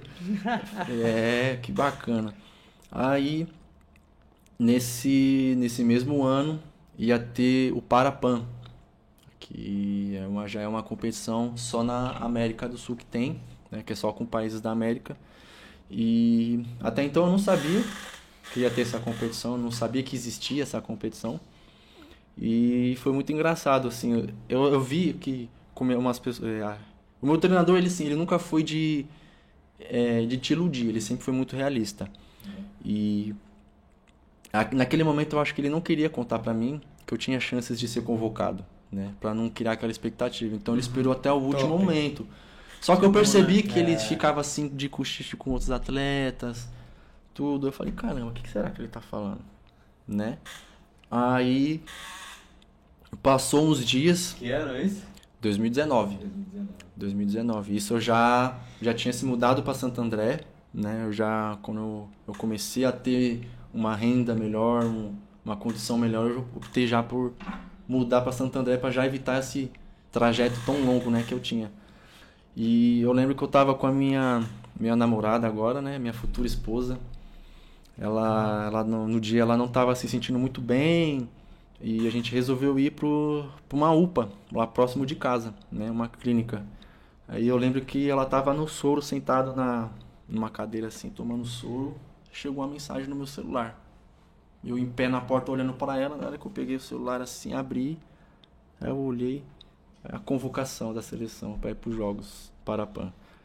Aí eu olhei e falei, não, será que é raro de número? Não é possível, cara. Aí na hora que eu vi lá, prezado atleta Lucas de Souza Lima, eu falei, Era meu "Nossa". nome mesmo. Falei, era seu nome. Cara, eu dei um grito dentro do hospital. Todo mundo ficou me olhando. Eu falei, meu Deus, que saiu vergonha. correndo quase. Deu vontade de sair correndo pra fora do hospital e deixar a minha esposa lá. É. Eu falei, cara, que. Foi, cara. Foi, meu, que momento. Aquele É momento que é eu não- adrenalina, né? adrenalina. E Maravilhoso. Eu ainda não, não, não caí, não tinha caído a minha ficha. Uhum. Eu falava, meu Deus, eu vou pra uma competição internacional. É mentira. É mentira. Aí meu treinador entrou em contato comigo e falou: parabéns pela convocação, tudo. Agora é treinar mais, porque eu quero que você chegue bem nessa competição. Eu falei, meu Deus, é mentira. Mentira, é mentira, mentira. Não, não tô acreditando ainda. E no dia, assim, em agosto, em agosto ou setembro do ano de 2019, fui lá no, no centro paralímpico buscar meu uniforme, tudo. Eu falei, gente, é isso mesmo. É isso mesmo, eu tô vindo aqui pegar o uniforme da Tava vivendo ali seleção. um sonho. Sério, Cara, ali Tem explicação? Guarda, não né? tem. não tem Porque como, eu falo, cara. O auge de um atleta é representar seu país, independente isso da modalidade. Exatamente. E ali eu ainda não estava acreditando. Eu falei, caramba, não é possível isso, não é possível. Eu acho que eu tenho que andar mais perto do Thiago. Eu acho que o segredo é o Thiago. É, cara. Nadinha, O Thiago você. é o impulsionador. O Thiago é a Ele é o ponte. cara, é a mano. ponte. É a ponte. Por mais que tenha sido, vamos supor assim, de certa forma, o, o mérito é total dele. Porque tem muitas outras pessoas que tiveram a mesma oportunidade, às vezes até mais chances do que ele E não, não chegaram abraçaram, onde ele não chegou. Então Eu- a ponte mesmo- só tem né, sentido quando a pessoa que passa por ela faz valer a pena, né, mano? É isso aí. É, mano. Isso E aí. ele fez valer a pena. Isso aí. Ele tá conectado, né? Exatamente. Abraçar a oportunidade. Exatamente. E ali eu acho que a, a minha ficha só caiu foi quando eu pousei no, no país lá. A gente acompanha. O Parapan foi em Lima, no Peru, né? Em 2019. E a minha ficha eu acho que só caiu quando eu pousei e comecei a ver os peruanos conversando, falando aquele espanhol. Eu sem entender nada. ah, meu Deus do céu, eu não acredito que eu tô aqui por, por causa do meu trabalho. Porque aquilo, naquele momento, o atletismo deixou de ser uma, uma, uma fonte de aceitar minha deficiência e virou um trabalho. Né? Virou algo que dependia de mim. Então eu deixei aquele negócio de, ah, vou usar o esporte para aceitar a minha deficiência. E virou um trabalho. Foi quando você estava indo para Peru que eu estava indo para Alemanha. Foi, foi o mesmo período. Quando eu tava indo pro, pro Parapan. Parapenso para minha mãe. Um indo pra, pra Peru e o outro indo pra Alemanha. Um pra jogar atletismo. Um E pra... nós fomos pro aeroporto no mesmo. Não, No mesmo dia, só que eu embarquei. um-. Você embarcou duas horas depois de mim. Então ele indo pras Paralimpíadas, eu indo jogar futebol. Caramba. Muito, é, é doido, né, cara? Sim, é muito sim. maluco isso. Top E demais. Quando eu Muito comecei, aí. quando eu comecei a ter contato assim com os atletas de outro país, eu falei, Jesus, é isso mesmo, cara. É isso mesmo, eu tô vivendo isso. Então, eu vou aproveitar ao máximo, eu vou aproveitar ao máximo. É, por ser uma primeira competição internacional assim, foi uma experiência que não tem como explicar. né? Não consegui uma medalha, mas só de ter conseguido Você voou, já foi um é, vencedor. certeza. cara, ali eu acho que foi o momento que eu mais agradeci pela minha vida, cara. Foi, meu, Legal, que você tava selecionado saindo ali, assim né? com. É, enquanto outra eu tava, enquanto eu tava brigando para me aceitar, hoje eu tô brigando para ganhar, né? Acho que essa a essa chave, chave virou de uma forma muito grande, É. cara, na minha vida. E foi assim, cara, desde essa primeira convocação assim, eu sempre tive próximo de competições internacionais, sempre consegui ficar ali embolado com os alto níveis, né? Que hoje o recordista mundial dos 100 metros é brasileiro, né? Se os dois mais rápidos, os três mais rápidos do, do mundo no 400, dois é brasileiro. Então, Uau, a cara, um bom. no Paralímpico, assim, a nossa referência no atletismo, de, principalmente nas provas de velocidade, é, é enorme. E graças ao atletismo eu pude fazer uma amizade muito grande com um desses recordistas mundial, que é o Petrúcio.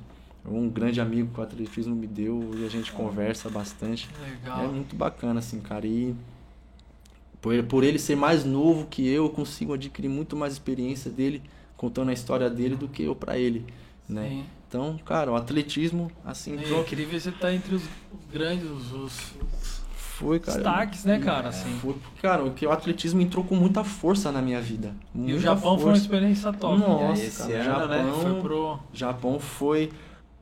Cara, foi assim.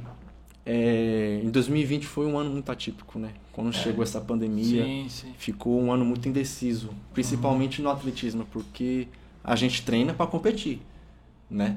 E foi um ano que a gente começou a treinar sem ter competição. Então a gente treinava sem saber como ia ser o futuro. E assim, eu sou muito grato porque a nossa, a nossa equipe assim conseguiu continuar com os treinamentos durante a pandemia, né? Claro, com números bem menores de atletas, atletas treinando em horários diferentes, sempre seguindo um protocolo, mas a gente conseguiu dar continuidade no trabalho. E eu acho que isso foi muito importante, né, para a grande maioria dos atletas da minha equipe. E a gente ficou praticamente 2020 inteiro só treinando, treinando, treinando, sem competição, e aquilo acabou que virando uma, uma indecisão. Falei, meu Deus, e agora? Uhum. Não vai melhorar, não vai, essa coisa não vai acabar, essa pandemia, gente, Nossa, meu, foi tenso. foi muito tenso. E em 2021, quando a pandemia começou a dar aquela baixada, aquela aliviada, vamos se dizer assim, é, foi aonde eles criaram uma competição é, eles selecionaram os atletas que já teriam chance de ir para os Uhum. jogos, separaram cada atleta de cada classe e jogaram nessa competição para tentar fazer o índice para os jogos, né? É, isso foi no meio do ano de 2021. Essa foi uma seletiva que fizeram, né? É, para você poder participar dessa seletiva, você tinha que estar pelo menos entre os 10 do mundo.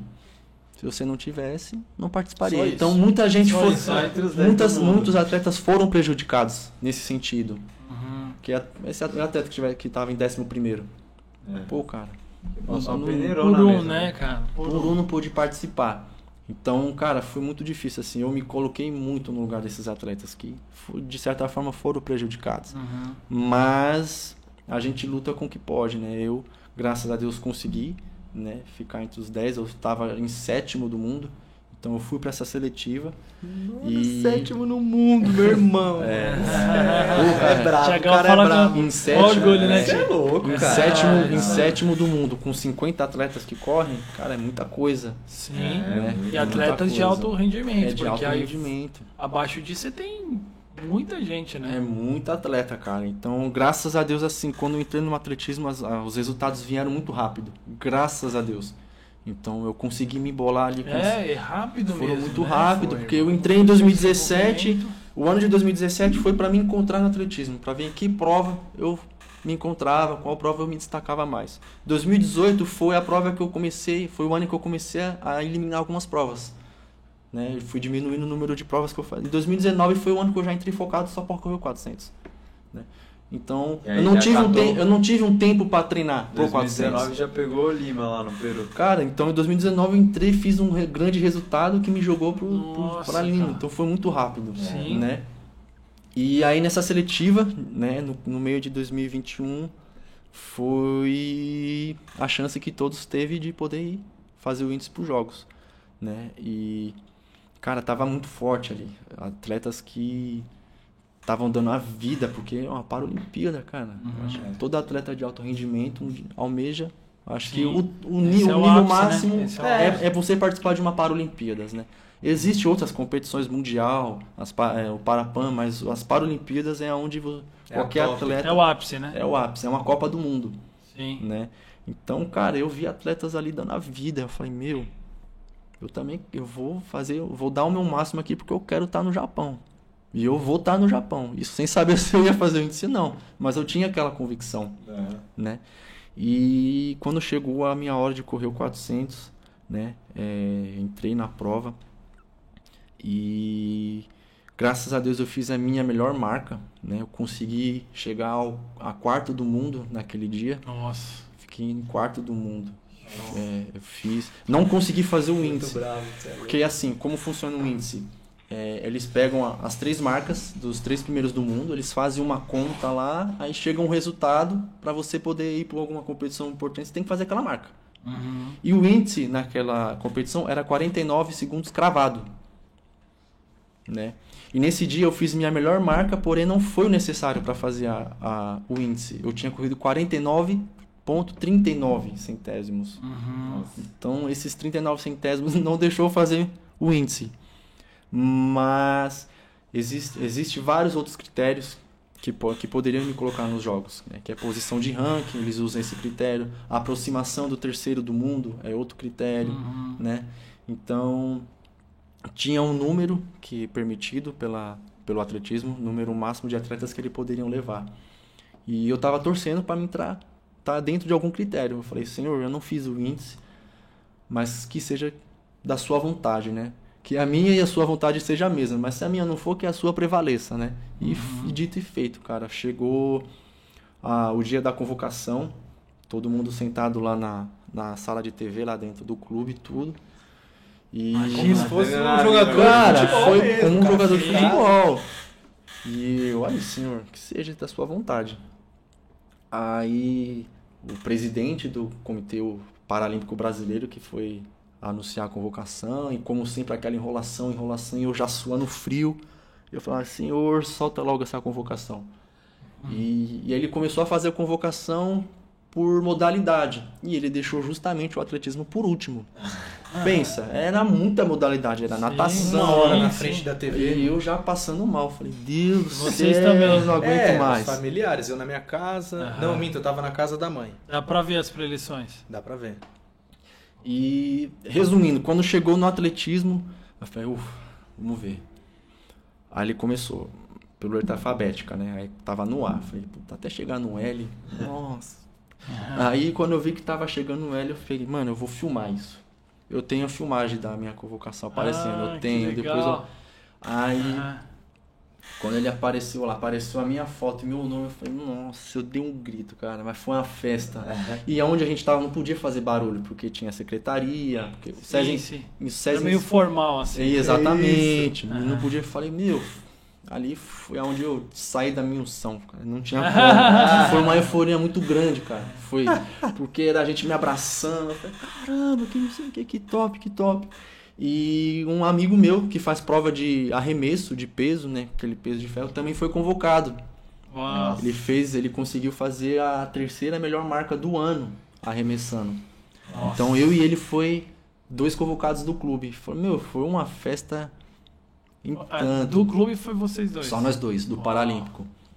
Do Paralímpico. Porque hoje o SESI ele tem o Olímpico, né? Atletas Paralímpicos. Sim. E tem atletas olímpicos, que também foram dois atletas convocados. Uhum. né? Então, assim, o SESI é uma grande escola de formação. E vocês foram os destaques pra dentro do clube ali, uma, um, uma Com certeza, honra, né, com tudo. certeza. Principalmente pelo fato de eu ter tanto pouco, tão pouco tempo de atletismo, né? E ter Já ter chegado conseguido esse resultado. e ter é o que eu conseguido esse falo pra resultado. Imagina o que te espera pela frente. Então, é Exatamente. justamente isso, cara. Eu penso muito nisso. Eu falei, cara, tô tendo um resultado muito bom, né? Muito rápido. Então eu vou trabalhar Pouquíssimo tempo, cara. pouquíssimo tempo, cara. Muito Então ainda, né? Que dá pra top, você é desenvolver. louco. né? foi ali, foi um momento de euforia muito grande, muito grande. E as pessoas vieram, me abraçaram, me cumprimentaram, falamos agora, ó, agora é focar. Vamos focar porque o meu treinador falando, né? Você, eu quero que você chegue bem nessa competição. Eu falei, top, vamos pra cima, nem que eu tenha que treinar de madrugada, mas eu quero chegar bem. Treinamos, treinamos bem. é, ele me deixou preparado para a competição, né? E chegou a data do embarque para os jogos. Já, né? Que eu acho que foi a pior parte, né? Porque a gente tinha, a gente ia ficar quase um mês fora, né? E se despedir, né? Da família, da minha esposa, foi um momento um pouco complicado, mas foi por uma boa causa, né? Sim. Foi por uma boa causa. E, cara, ali. Primeiramente, eu morro de medo de avião. Sempre morri de medo de avião. e a gente, dois. E, e, Ah, é, tio? Nossa. cara, a gente, o primeiro voo a gente pegou um voo de 14 horas direto. Nossa. 14 horas de Nem voo. dormia. Nossa, eu não conseguia dormir. Não O, dava pra o sono ligar. assim e eu tentando ficar acordado, eu falei, meu Deus do céu, que isso acabe logo, porque é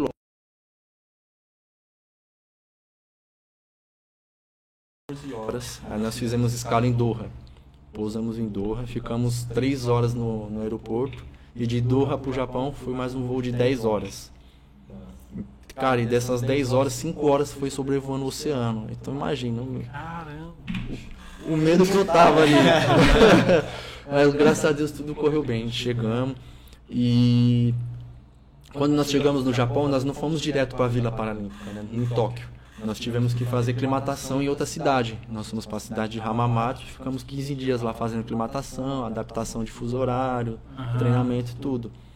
E foi um período que a gente foi só da, é, ajustando os, de- os detalhes, porque até ali eu já estava pronto, então não precisava treinar tão forte, vamos se dizer assim. Então foi um momento mais de ajustar os detalhes. E meu treinador, ó, pra mim você tá preparado. É chegar o dia e mostrar o que você sabe fazer. Falei, beleza. Aí passou os 15 dias na aclimatação, fomos para Tóquio. Conhecemos a vila lá, tudo. E cara, é é impressionante, cara. É impressionante, porque quando chegou o dia da abertura, né? É, eu tava no décimo andar do prédio da seleção, tudo. Só que por conta da pandemia, a seleção brasileira optou por levar só quatro atletas para poder representar a seleção no dia da abertura. E eu lá da sacada eu comecei a ver aquela povo se reunindo de outro país, aquele mundaréu de gente. Eu falei, Senhor, olha que loucura, cara. Olha onde eu tô, do outro lado do mundo. Top. Do outro lado do mundo.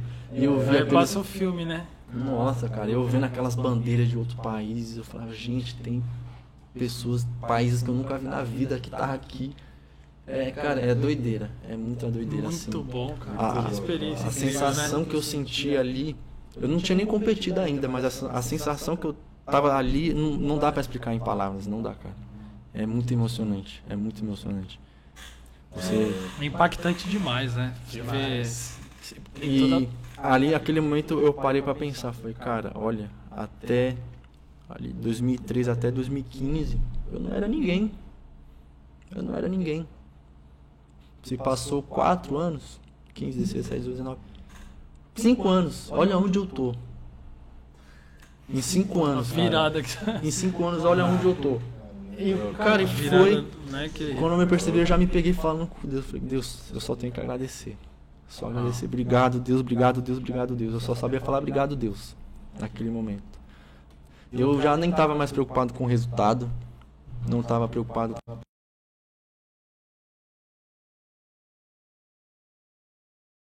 porque eu acho que quando Deus entra, ele eu acho que assim, a- as coisas nunca vai ser fácil na nossa vida. A gente tem que ter a ciência disso, nunca vai ser fácil. Mas quando a gente tem Deus perto da gente assim, ele mostra o caminho. Exatamente. Ele mostra o caminho, né? Exato. Ele ele não é um ele como, né, meu irmão costuma falar, ele não é aquele cara que vai resolver o seu problema. Ele vai te dar direção e vai estar com você ali para resolver juntos. Ele vai com Sim. você pra fornalha. É Exatamente. aí. Então, Vai passar no deserto, mas tá junto. Exatamente. exatamente, e foi o que aconteceu comigo, cara. Foi, foi Deus que me, me mostrou meu caminho, foi Deus que começou a guiar os meus passos, foi Deus que mostrou, falou, ó, vai por ali, filho, que ali vai dar certo. Só vai. E eu fui, cara. Então, hoje assim, eu sou, eu sei que eu ainda tenho tenho muito ainda pra acertar com Deus assim. Eu tenho que ser muito mais grato. Eu acho que às vezes eu paro pra pensar que às vezes eu não sou merecedor de tudo isso, né? Às vezes a gente para pra Mas é a pensar. graça mesmo. É, nós não Quando a gente aprendeu viver em Deus, a gente entende que é a graça, né? E graça é isso, né? Favor imerecido. Exatamente, cara. Favor imerecido. E depois disso, cara, eu sempre tentei buscar o caminho certo. Eu sempre tentei andar na linha, né? É, até então, eu e a minha esposa, né? Nós estávamos estamos juntos há três anos. E eu falei, não, a gente vai casar. Eu quero que a gente ande certo, né? Eu quero viver certo dessa vez. Eu quero fazer tudo correto, o máximo possível. E a gente Ó. marcou o casamento. Nós vamos nos casar. Graças a Deus. Estamos... Vai Estamos- casar agora? Vou casar agora. Ê, que legal. Graças É a Deus. Dia aí. 28 de novembro, oficializado. Nós já casamos no civil, Sim, né? sim. dia 23 agora, de outubro, e agora dia 28 a gente casa no, no religioso. Vai ser pra, pra. Vai fechar com, com chave, Chave de ouro, cara. né? E a partir daquele momento eu quero estar o mais próximo de Deus, cara. Porque Aí. eu sei que é, o Deus é a nossa é o nosso conforto ali, assim, né? Uhum. Quando a gente tá perdido, a gente pede um, um- uma luz. E quando a gente pede com, com clareza, com, com. Como eu posso explicar? Com Sinceridade. sinceridade, assim, ele atende a gente. Isso né? Ele atende. Amém. Né? Isso aí. Cara, incrível, cara. Nossa, história, hein, história aí dá pra. Uhum. Pode virar, acabar já. vai virar um livro. Não fala nada, Vai virar um acabar. livro. Ah, Thiago é um- né? Você é louco, e cara. graças a Deus por essa ponte que você é também, né, É. Ti? Além da sua história também que você tem, mas a história que você também construiu, né? Pra, pra acontecer toda essa trajetória. Eu vejo seus olhos assim brilhando assim. Nossa, Quando cara. O Lucas tá falando aí. Eu sou muito mais emotivo do que ele. Ah, É. Então, assim, é... pra gente que tá de fora, ele é lição pra nossa família. Ah, eu tô enfrentando isso. Lembra do virou um Lucas? troféu, né? É, cara, porque. Meu, é que nem eu falo. E eu digo que, assim, eu, fui uma ponte? Sim. Mas pra mim ir pra Alemanha ele me ajudou demais. Imagina. Eu falei, Lucas, apareceu uma oportunidade assim, eu preciso treinar ele. A gente Da come- Alemanha foi dentro de uma, uma convocação também. Na verdade, assim, eu sempre joguei futebol amador. Sim.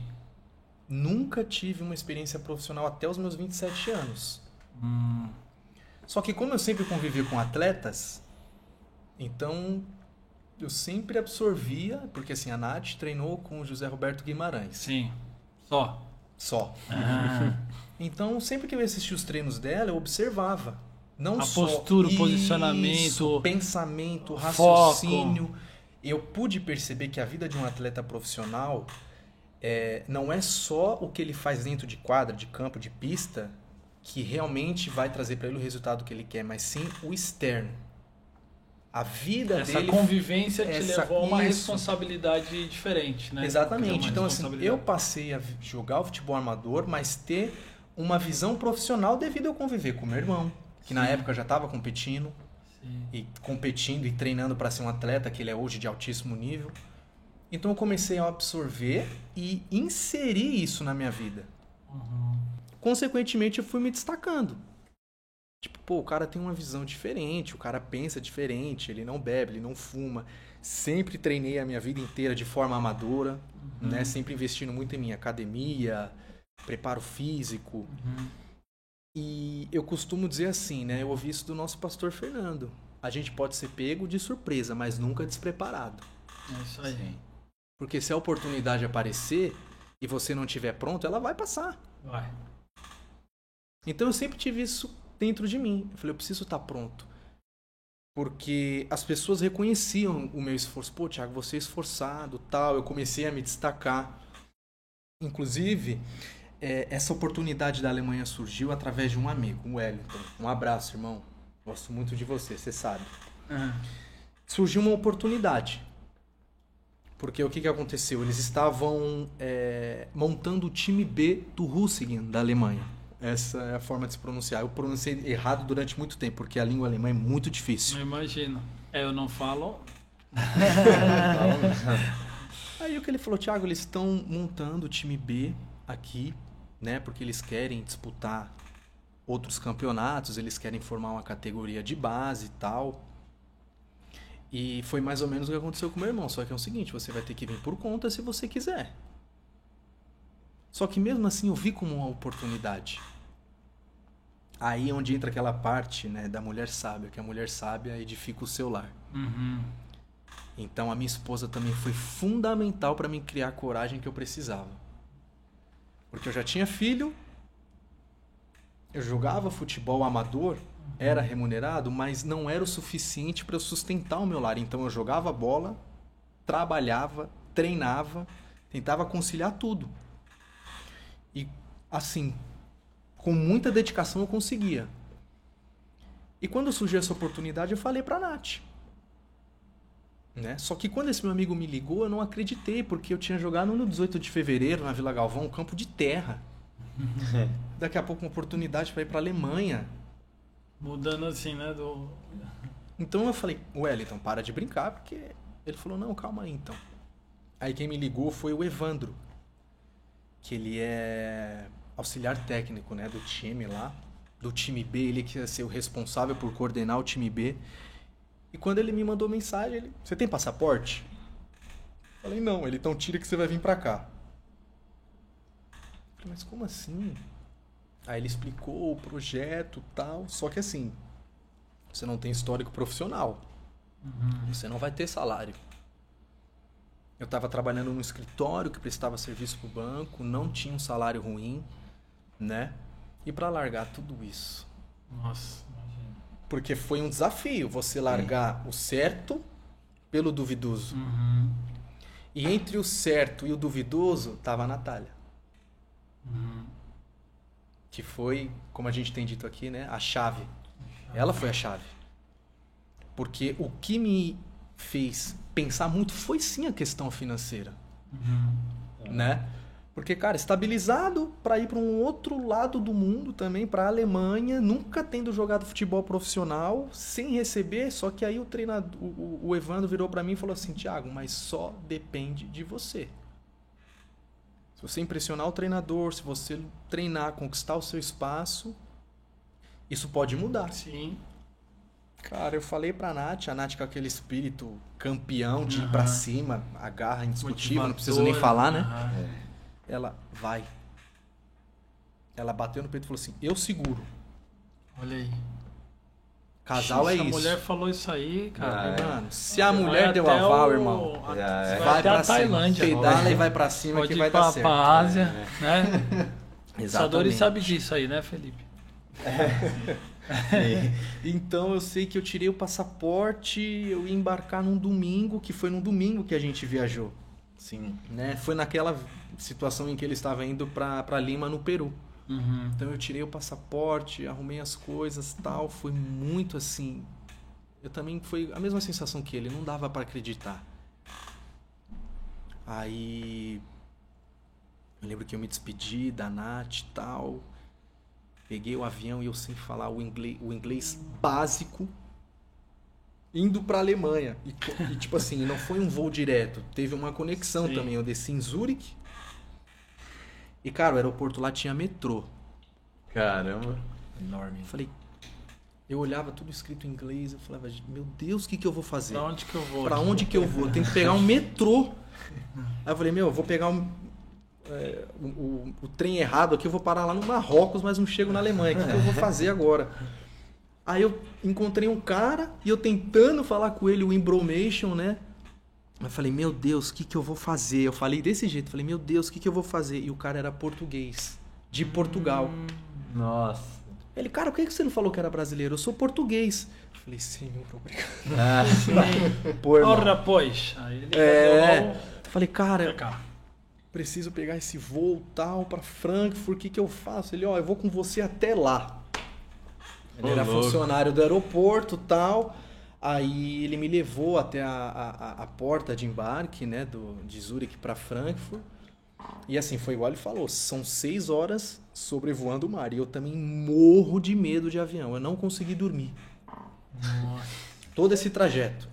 No aeroporto, que foram três horas né, entre um voo e outro, eu falei, ah, vou tentar descansar. Mas por pensar que eu ia ter que enfrentar mais um voo, eu já estava tão tenso que eu não consegui dormir. Entendi. Morrendo de medo. Cara, é embaçado, morrendo né? de medo. Aí não consegui dormir e tal, mas esse português me levou até a outra sala de embarque, aí de Zurich foi para Frankfurt, foi rapidinho, foi 45 minutos. Uhum. E quando eu cheguei lá, tava o Evandro no carro do clube, me esperando. Eu descendo as malas, eu falei. Assim, é que nem ele falou, não, não tem como explicar, cara. É, imagina, cara. Porque assim, eu nunca joguei Se sentindo profissional. honrado, chegando num- numa outra realidade, né? Exatamente. Uma outra realidade. A estrutura do país, a forma com que eles te tratam, é, a organização, né? Pelo fato assim de eu não Show. ter sido um jogador profissional, eu nunca senti indiferença, pelo menos da parte da comissão, os outros jogadores, porque eles viam que pelo fato de eu estar ali, eu tinha a mesma capacidade que os outros. Sim. né? Só que foi aquele processo meio que do Vinícius Júnior, que quando ele foi pro Real Madrid, ele ficou primeiro no time B, Sim. Ficou jogando. numa adaptação pra Isso. depois você. Exatamente, porque eles não vai. acharam que eu fosse me adaptar. Aí eu cheguei na Alemanha. Aí de Frankfurt até Gonhai, que era onde ficava o CT do clube, eram mais 45 minutos. O auxiliar, né, que ia ser o treinador do time B brasileiro, a gente foi conversando, ele foi me perguntando, tal, mas na verdade ele eu acho que ele já estava querendo me conhecer. Uhum. Porque achou, ele achou assim que, tipo, ah, o cara vai curtir a viagem, vai dar uma semana, ele vai querer ir embora. Uhum. Aham. Longe da família, sem salário, Sim. né? Só que eu tava com aquele negócio dentro de mim. Eu falei, se eu tiver essa chance, eu vou agarrar. Pode ter pessoas muito mais talentosas ou habilidosas que eu, mas que vai treinar igual eu, eu vou ver poucas. Eu vou me dedicar. Uhum. E quando eu cheguei na Alemanha, o Evandro foi e disse assim pra mim: Tiago, hoje é treino físico, você quer ir? Se você quiser ir, legal, mas se você não quiser, tudo bem. Porque você chegou de viagem hoje, né? Eu fiquei com aquela dúvida dentro de mim. E agora, o que, que eu respondo? Se eu for dormir, o cara vai achar que Já tá fazendo já tô corpo fazendo mole. corpo mole. Quer saber? Vou pro treino físico. Só em Aca também. Cara, só que como que vai pra um treino físico sem dormir? Daquele jeito, né? Só que nessa época, o que que acontece? O time A treinava com o time B. Eles Nossa. tentavam fazer essa mescla, né? Justamente pro time B também ser um time forte. Subiu o nível, né? Exatamente. Então, o que que acontece? Eu fui fazer o treino físico, cara. 20 minutos de treino eu vomitei tudo. Nossa. É, pancada. Não tem como, era Muito muito, forte. puxado, porque assim, o meu irmão me ajudou muito em na alto preparação. nível, né? Exatamente. Treino na areia, salto e prova de tiro que ele passava. Olha, ele falou assim: "Eu vou passar pra você o que eu treino pra ter o rendimento". Só que assim, eu tentava chegar o mais próximo possível. Fez diferença? Sim, no amador. Uhum. Mas é, as questões, as formas de treino, a dinâmica é Muda muito diferente. quando chega assim. Você- Exatamente. Você percebeu isso claramente. do atletismo pro futebol. Então, assim, condicionamento físico, eu tinha. Habilidade, saber jogar com a bola, eu tinha. Só que o que foi muito difícil pra mim pelo fato de eu não ter uma base, de nunca ter jogado futebol profissional, foi a ocasião tática. Ainda mais na Alemanha, que eles são super táticos. Uhum. Taticamente, eles são muito obedientes. Exatamente. Então, assim, os primeiros treinos eu fiquei muito perdido. Né? A questão de posicionamento, onde eu tinha que estar quando o lateral direito estava com a bola, 4-3-3, formação, né? Lá Meu, usava- isso aí dá uma Meu. baralhada na cabeça. É muito Imagina. tenso, mano. Por isso que é eu sempre muito tenso. salão. Porque só quatro na linha, cada E um. acabou, é né? tenso. e lá, tipo assim, é, os jogadores de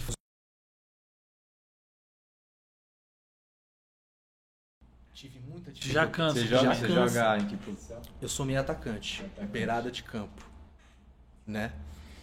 É, mas especificamente ponto esquerda. Esquerdinha. Exatamente. Na verdade eu sou destro, então eu jogo Sim. na esquerda porque se eu conseguir Entra. trazer pra cá, eu tenho a possibilidade de finalizar. E se eu for Entendi. pro fundo, eu consigo cruzar pra quem tá Você chegando de cruzar. frente, né? É, mas uma coisa que eu tive muita dificuldade é porque assim, isso é um é meio que uma coisa que tá enraizada no futebol brasileiro. Se você assiste um clássico, o primeiro que fizer o gol fecha a casinha. A É maioria sim.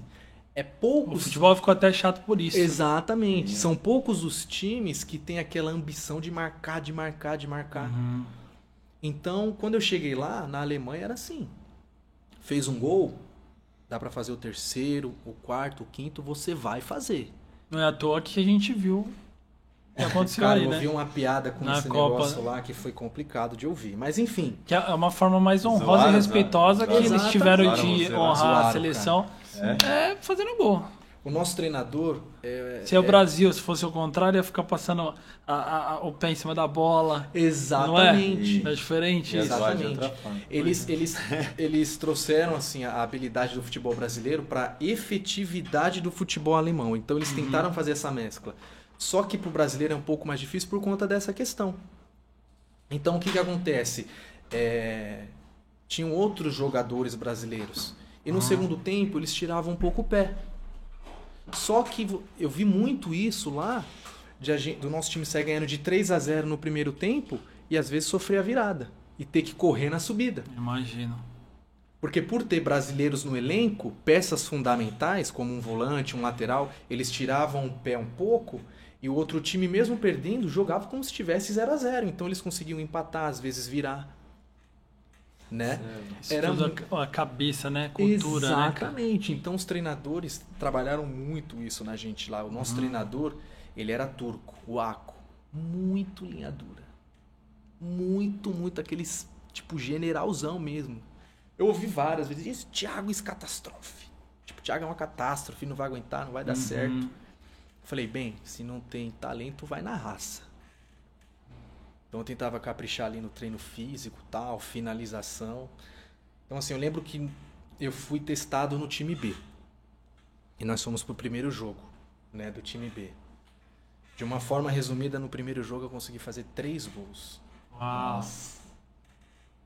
Assim, claro que é, a qualidade técnica era um pouco inferior, mas Sim. a dinâmica de jogo era a mesma, a Uhum. velocidade, a intensidade. Porque na Alemanha, o meu primeiro jogo, eu falei, meu, eu vou jogar contra os Vingadores. Os Uhum. caras são grandes, rápidos e fortes. Uhum. Entendeu? Então, tipo, se você analisar os jogadores que foram para a Alemanha, Felipe Coutinho, Douglas Costa, os caras chegaram franzinos e ficaram muito Cara, fortes verdade. mas não perderam agilidade. Então, assim, é, é um jogo muito pegado, contato o jogo inteiro, por isso que eles prezam muito pela resistência Sim. física, a preparação Cara, física. imagina. Mas no meu primeiro jogo eu consegui fazer três gols. Deixou três na caixa. No segundo, mais três. Aí no terceiro, no terceiro jogo foram dois. Eu sei que eu tinha uma média de vem cá. é, 12 gols em praticamente um 9 R9 jogos. aí. Ô, louco. Né? Foi Já tava legal. assim com o Ronaldo, com o Romário. Que isso. É. nessa- Que isso, assim, foi uma sensação O muito Túlio. legal. o Túlio, ele dá uma entrevista legal, ele fala assim, ah, eu tenho essa mania de fazer gol. Ele fala assim. É, cara, mas enfim. Mas que legal, cara. Você teve um desempenho muito bacana. Sim, consequentemente eu passei a chamar um pouco mais de atenção, né? Sim. Então teve um momento que a própria torcida pediu, pô, dá uma oportunidade pra ele no Quanto time tempo A. você ficou lá, Ti? Eu fiquei três meses na Alemanha. Três meses. Cara, que já é um tempo bem bacana, né, cara? Nossa, sim, então... Pra mim que ficou um mês na, na Espanha, parecia que não ia mais a casa, assim. Você fala, meu, já não... Foi difícil. três meses, eu imagino. Foi difícil porque eu senti muita saudade. Ali, ali foi o que? Um, um, um campeonato? Isso, foi a Copa da Alemanha, Aham. né? E o campeonato alemão daquela divisão específica em que eu estava, o time B, que era a oitava divisão. Né? Mas a estrutura lá, cara, enquanto o time A Aí disputava a terceira. aí depois você voltou, acabou o campeonato. Isso. Aí foi por conta da pandemia.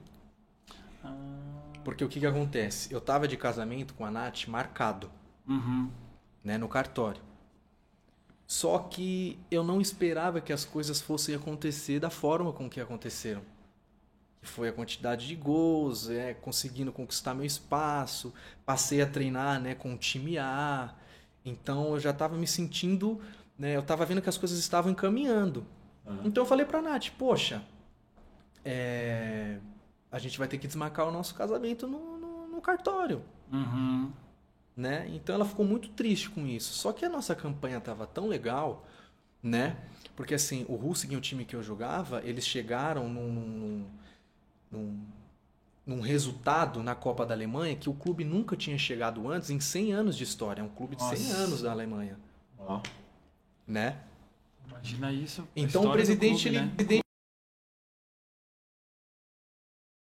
assim, duas semanas em outro país, vir, Uhum. curtir a família, né, e depois voltar. Então, eu voltei pro Brasil, consegui, né, casar com a Nath no cartório também, a gente casou. Voltou pra casar. Voltei pra casar. Arrasou.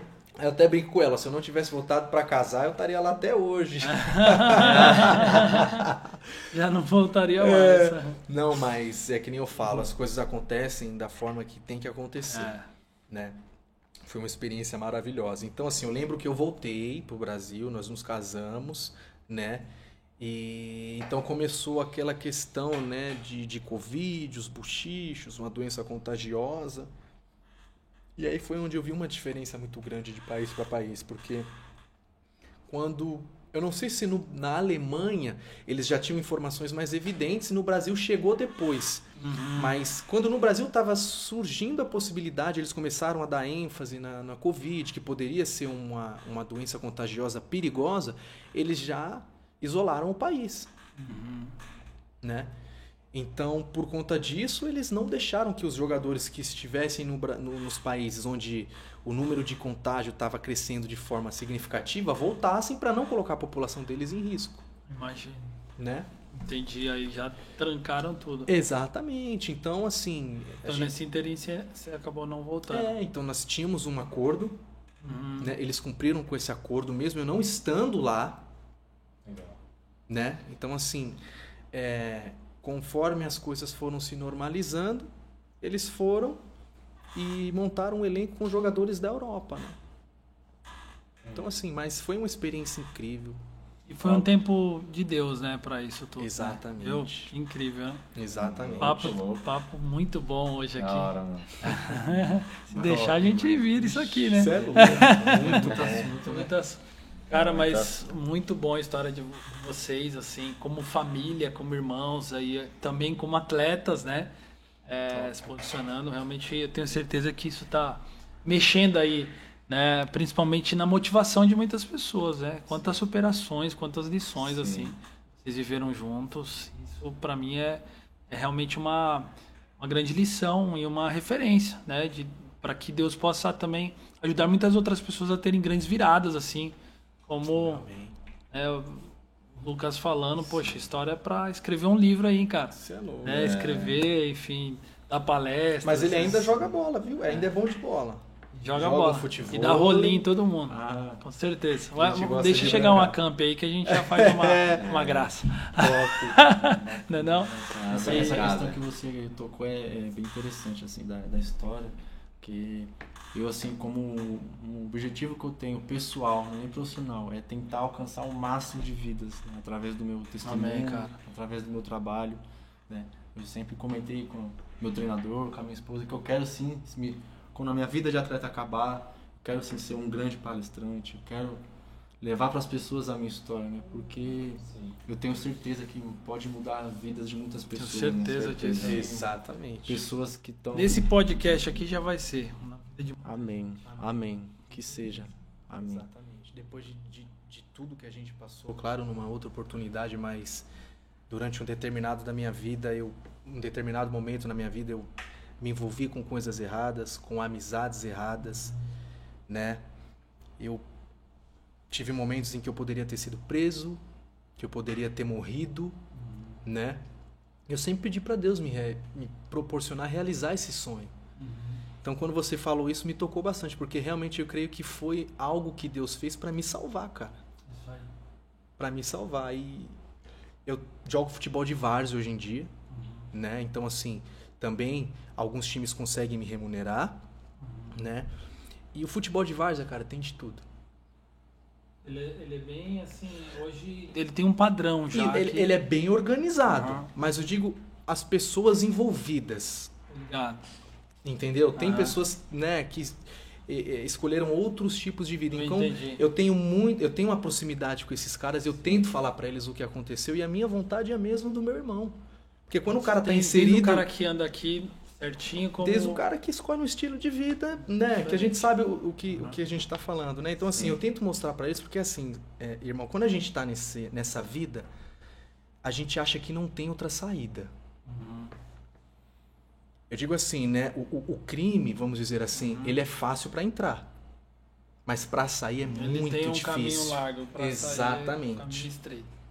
Então, assim, a minha intenção também é mostrar para esses jovens que eu estive lá, eu sobrevivi, Deus me tirou de lá e que eles também podem. Só que na minha época, na época do meu irmão, a gente não teve pessoas com que a gente passou para mostrar pra gente. Sim. Então a gente que conseguiu superar tudo isso, a gente vê que a gente tem como obrigação mostrar para essas pessoas que existem outros caminhos, é um outras né? alternativas. Tio? É um Exatamente. E, e essa adaptação foi tranquilo pra você também, de várzea? Foi, foi tranquilo assim. Depois que eu consegui jogar na Alemanha, eu voltei pro Brasil, a cobrança foi muito maior. Então, até hoje meu irmão me ajuda, até hoje a Nath me ajuda com dicas, eu continuo fazendo a mesma coisa para conseguir jogar em alto nível mesmo no futebol amador. Legal. bola. Legal, mano. Queria agradecer vocês por esse tempo É. tão especial aí. Né? Com Que isso. Quando tiver disponível o link, vai espalhar para alcançar muita gente. Obrigado, viu, Lucas? Eu que A agradeço. história é agradeço incrível, muito. cara. Bacana. A gente já, já ouvia por cima, assim, mas ouvir aqui, assim, foi muito... Eu falei, era uma história Emocionante, boa, era uma impactante. história boa. Eu tenho certeza que tem muitos detalhes disso tudo, né? Porque aqui a gente vai falando, mas que a senhora continue abençoando sua jornada. Bom, você só tá no início de uma grande jornada aí, né? Eu tenho certeza É, Tem disso. muito mais. E né? você Muito também, viu. Ti? Cara, muito bom andar com vocês, caminhar. A Nath Verdade. Tinha teve com a gente, que foi muito legal, muito agregador também. Deus abençoe vocês. Eu que agradeço a oportunidade de estar aqui, de poder contar um pouquinho da nossa história e espero que isso possa abrir a mente e virar chave na cabeça de muitos jovens. Vamos pra cima, né? É, com certeza. Então eu queria. Valeu, galera. Tenho certeza Valeu. que você foi muito Obrigado, gente. Deus abençoe. Tamo junto. Valeu. Valeu.